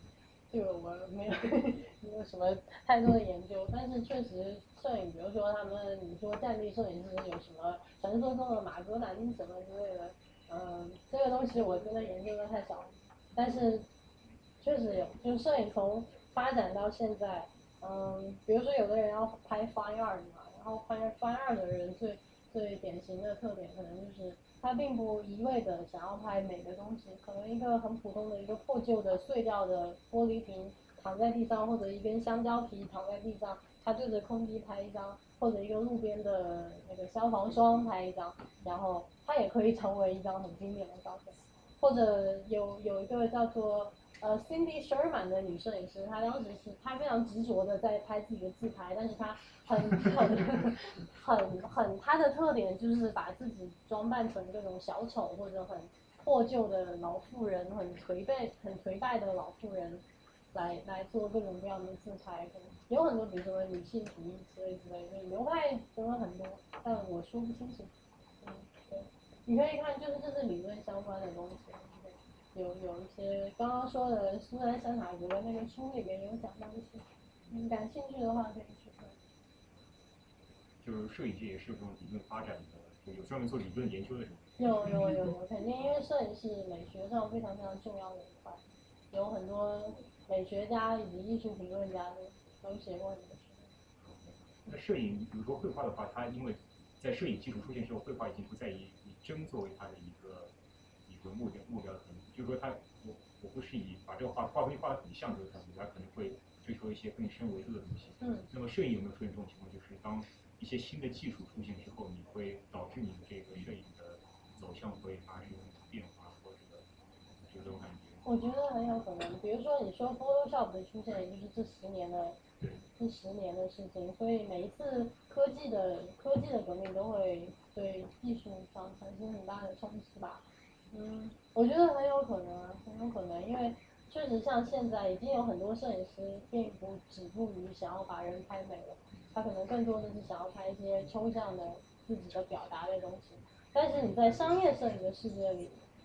呃，在商业摄影的世界里，依然还是停留在我刚刚说的那个层面，要把产品拍的很好看，把衣服拍的很很漂亮。这样就现在没有那种商业机构专门拍那种很抽象的，或者不是以美，而是作为一些表达型、表达抽象概念。没有专门的机构，但是呃，有很多很多现在很多很多拍翻二的学生，都都是在致力于拍这些东西。嗯。嗯，我问一个这个就是实实践的问题了，嗯，就是呃，如果回归到我们拍人像啊，或者是这种婚婚纱这种。作为客户或者摄影师，你的首要目标当然是说把拍的美，对不对？就是这个美是一个呃共通性的东西。那么在你实践中，呃，我觉得一个好的照片，呃，一个是说它这个呃外就是你服装啊，包括你的化妆，头发，还有你对人的这个表情、情感的这个捕捉，就是在你拍摄的时候，首先这个就是你 outfit 这一块儿，呃，你作为摄影师，你是，呃，在和呃他们沟通的时候，呃就已经决定好，还是说你会找一个专业的，呃，比如说这个呃，什么艺术指导或者造型指导来来去做这些事，还是说客户他自己，他他有些客户他可能会自己有有自己的想法，但是我觉得大部分的人他可能依赖于摄影师去给他这样的一个，一个一个一个一个 idea，对吧？嗯所以我想问一下你，你在拍的时候，你这一方面的这个心得是什么？我觉得就是，嗯，如果是已经有主意的，已经有主意的客人，当然就当然是，呃，当然如果是真的有的客人他是自己不知道的，那在拍摄之前就是讨论啊，最简单的方法就是，呃，客人跟我说，哎呀，我不知道明天要穿什么怎么办，然后呃就给我发过来几张他的衣服的照片嘛，然后我跟他一起挑。但是我我自己其实是属于那种，我更倾向于是也是拍人物关系的那种摄影师，呃，我会对人物的状态和他的情绪看重的要多得多，所以我蛮少蛮少就是嗯在在搭配衣服搭配上啊什么这种东西，我觉得就是客人问我的意见，我只能给出我自己个人意见，但是我一定会会说我觉得这不是一个专业的从从造型衣服的角度，我只能说从我自己个人的审美拍摄的风格上来讲，我 prefer 你穿哪一件。那你在这个调动他的情绪的这个这个上面，因为我感觉就就比如说我自己如果被被拍的话，因为就是大部分的人哈、他因为他不是搞艺术的人，他很或者说专业的模特，嗯他很难张，他很难做出那种情绪上的表达。对。那一般人上来肯定会很僵硬，对，然后你让他笑，他笑会很很那个，所以所以这个这个上面，我觉得是作为摄影师，你本身的一个专业的一个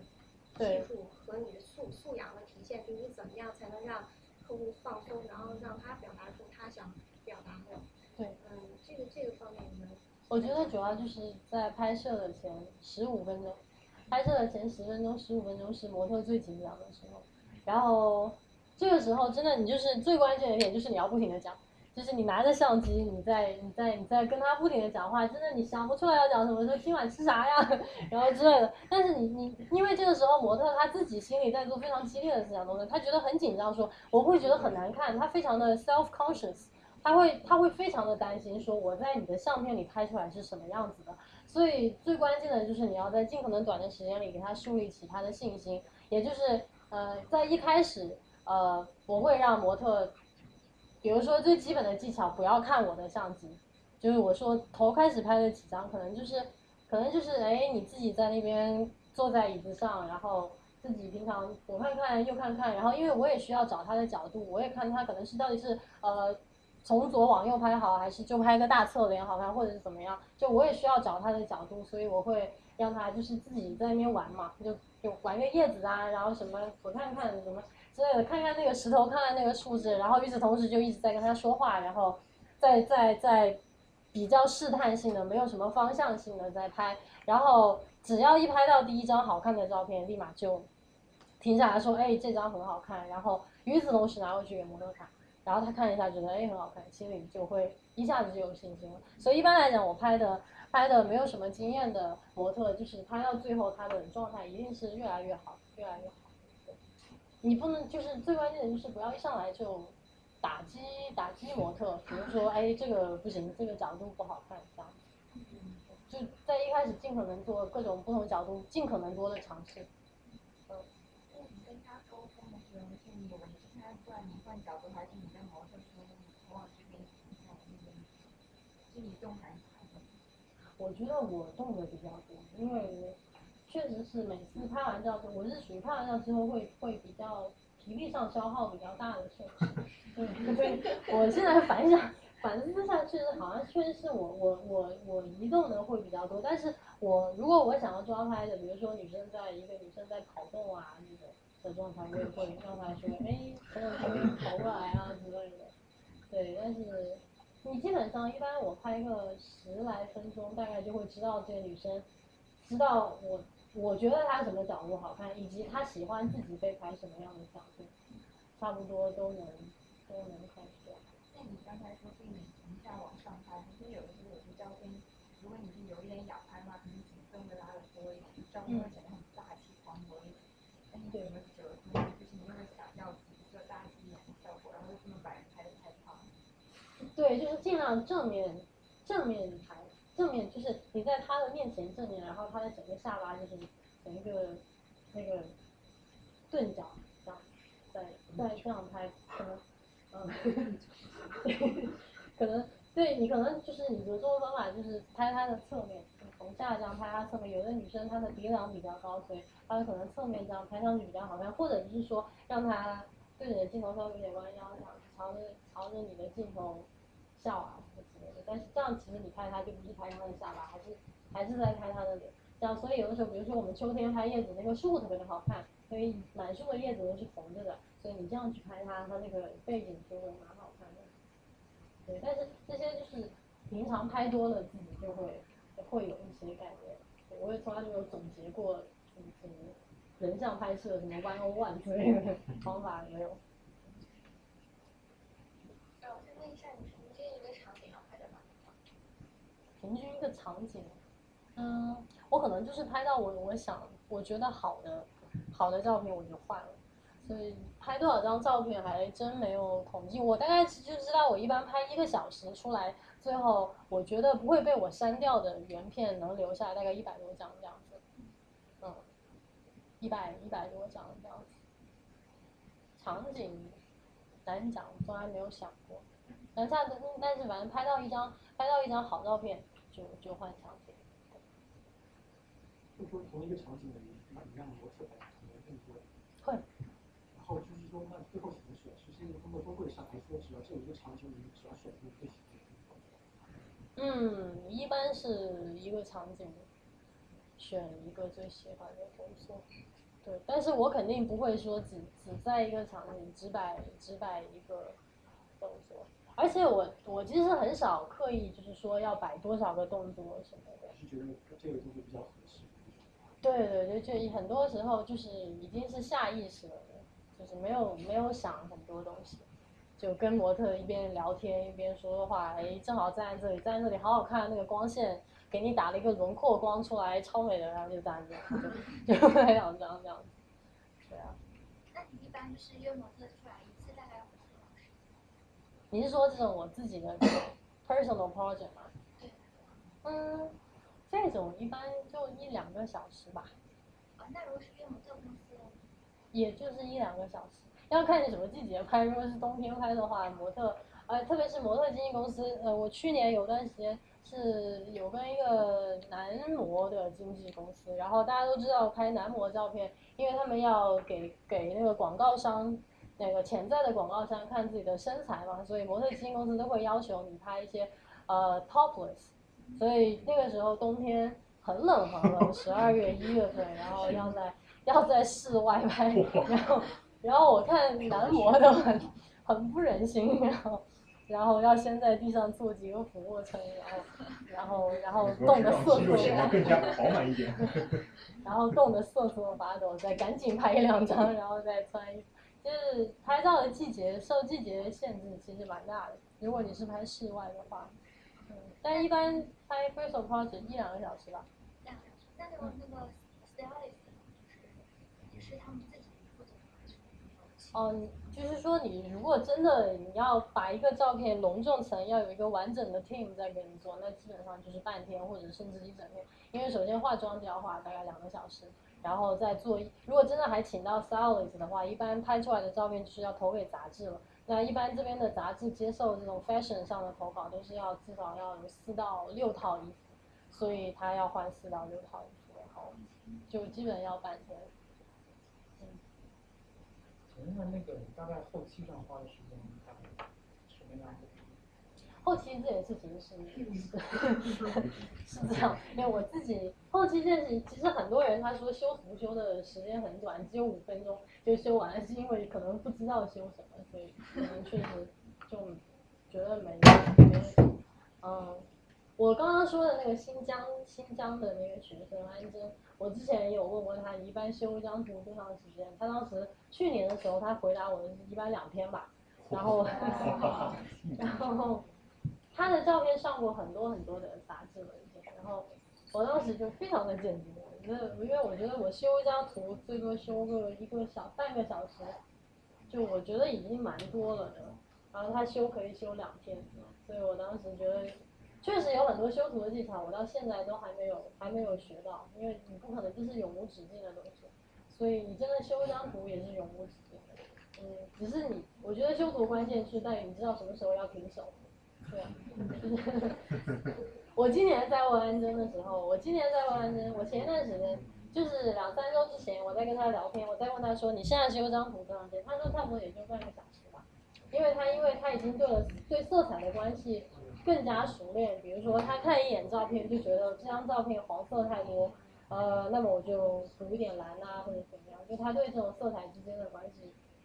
就更懂了之后会快很多，而且他做每一个调整，他对他所能达到的效果，他都他都更熟练，所以他会少很多那种不断尝试的这个过程。所以我觉得修图就是一开始是你不知道怎么修，所以修张图五分钟，然后慢慢你学的越来越多，你修图时间越来越长，越来越长，修一两个小时只修一张图，然后再到最后慢慢又越来越短，越来越短这样。想问非常细节的问题，比如说秋天在外面拍枫叶，拍枫叶。这个树叶拍，然后天空当中会有一些不可避免的白颜色的缝隙，所以说这种情况下，除了在工作上面非常花时间的一点点补那个白颜色的空间之外，还有什么比较快的方法吗？哦，我觉得你说的之所以会是惨白，就是嗯，就是说其实在拍摄的时候，就是不应该是在 Photoshop 里面。因为如果真的是要一点点这样补过来，可能就是说明它有点过曝的比较厉害，所以可能在拍的时候，嗯，你你可能要分成两双重曝光在拍，就是对着树叶正常曝光拍一张，对着天空正常曝光，然后你要有脚架，两张放在一起就可以。我觉得拍风光，呃，会学会学会两次曝光是是很很关键。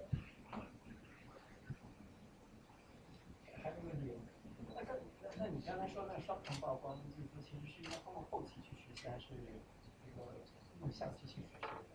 哦，就我刚说双重曝光，其实跟我们一开始拍那个胶片的双重曝光是是两个两个概念。拍胶片，很多人拍胶片说双重曝光是同一卷胶卷对着一个瓶子拍一张，再对一个女生的脸拍一张，女生的脸就在瓶子上叠在一起，然后会觉得比较有那种艺艺术的效果之类的。然后我刚刚说的双重曝光，是因为它的那个在一个光比很大的情况下，比如说大大中午的去拍照，然后你如果要拍你的树叶，树叶对焦正呃树树叶曝光正常，你的天空就会是惨白的，因为是过曝的。所以这种情况下，呃这种情况下就是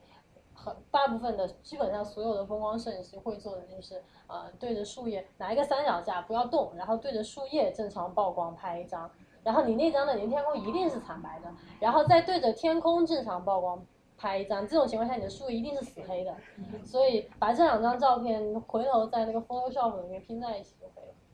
了，啊，然后你你刚刚说的那个后期的双重曝光是是是我们就我刚刚说的那个胶片的效果就可以通过后期达成。我我我有就是说我我有一次在那个波士顿有博物馆有那个艺术馆看到一个。就是他专门是拍那个头像的一个摄影师，就是他拍过那个像就二战丘吉尔的那个头像是他拍的，包括那爱因斯坦那个纪念那黑白头像也是他拍的。就是我特别好奇，你知道那摄影师吗？我我名字我知道是，知道对，就他拍了很多这种人名，就是非常有名的人。然后我特别受震惊，就我一看这照片就能够非常清晰的把这个人的那种性格，就是通过这照片能够很明显的凸显给你，包括看看到丘吉尔那种那种神态，包括看到爱因斯坦这种睿智的神，就是说。我很佩服他们这种，就是说，这种这种捕捉人的性格的这种这种方法。我不知道你有没有在你自己的课题里面尝试过，就是比如说对一个人，你去通过比如说很长时间去了解他的性格，然后去试图通过照片去，相当于比较从不是为了商业或者美学角度来说，能够很，就是能够觉得很深刻的能够反映这个人的性格这种，不知道有没有这方面的经验？我可能最近。因为平常职业的关系，其实你并不会有太多时间去，你只能在跟你自己的可能性格有关，只能尽可能的逼迫自己在尽可能短的时间里跟一个拍摄对象下来，尽可能多的跟他聊天，然后大概知道你判你去判断这样的人是什么样的性格。但我自己最近你说到跟商业目的没有想到，可能就是拍那个老老太太的妹子照片。对，因为可能确实在拍他之前，我我去他家不带相机去他家去了很多次。呃，因为老太太她本身对相机很反感，对，呃，我当时去他家去了很多次，然后大概知道，呃，他是一个什么性格的人，然后可能会，我并拍摄的时候并没有有意识的说我一定要去刻画他的性格，但是我觉得可能是女生更加细腻的一个观察力，就是自然而然的你会知道，他现在正在做的这件事情是他他会做的，是很高要求的事情，所以。就把它拍下来，在选照片的时候，自然而然会选出来。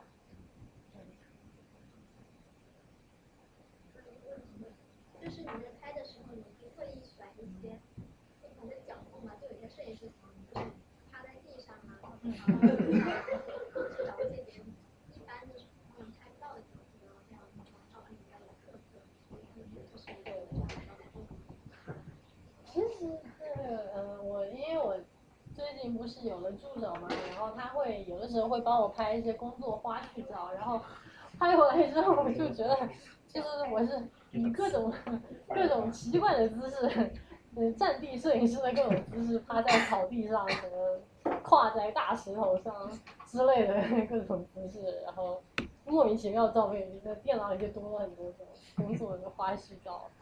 对啊，是你如果其实就是很多摄影师。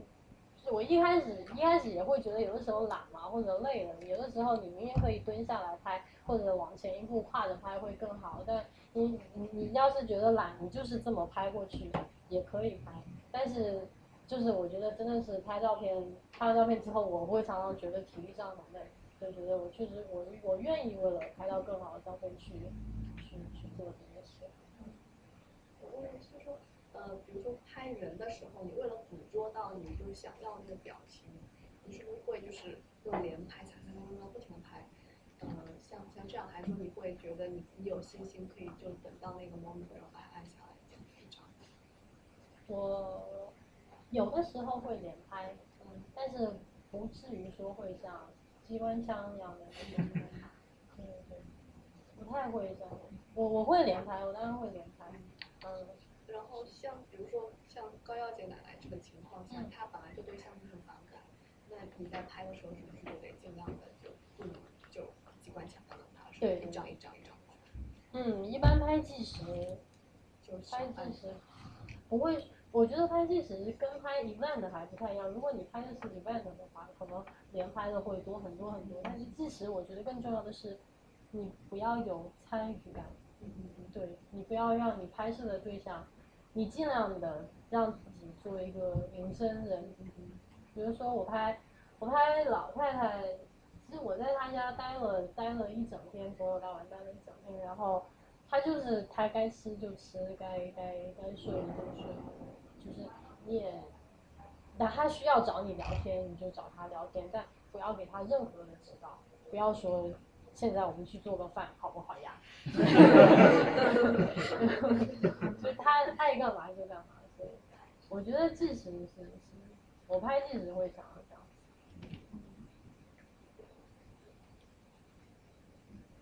想问一下，就是我自己大概，比如说要达到一个什么水平之后，再开始去找个比我更好的人给他做，给他做助手，这样会比较有收获。嗯，我觉得其实你一开始，你现在就可以做，就，开始这个过程。嗯，因为做助手不是一个说，做助手不是说一个说你要懂得多少东西，做助手真的你学到的东西其实是很很，一开始是最基本的，比如说就是用闪光灯，这个东西就是最基本的，或者你就是看，你就是很多时候就是看一个摄影师怎么跟模特沟通这个东西。比如说我今天讲了这么多东西，但是。其实也也比不过你去做一次助手，你真的去看一个有经验的，比我或者甚至比我更成熟的摄影师，他去跟模特沟通，你你就就知道了，就不用不用用理论这样说出来，其实是你你一开始就可以去做。那我通过什么渠道可以找到这样的机会？嗯，我自己当时找别人当助手是在 Facebook 上看到这个男摄影师，然后我觉得你只要愿意付出免费劳动力，真的。对啊，真的就是因为当时我印象很深的是，在冬天你这样拍一整天拍下来，最后客人要是喜欢你的话，给你二十块钱的小费，然后就是一整天你一整天的的的的报酬，但是嗯，就一般的我我就直接上去给他写邮件啊，就给他写邮件，而且其实你还有个好处，因为你是如果是 beginner 的话。有一些摄影师他是会担心，因为自己的顾与、商业机密之类，他不会愿意招一个程度很高的人做助手的，所以可能 beginner 会有一些优势。还没问题，行，没有的话啊。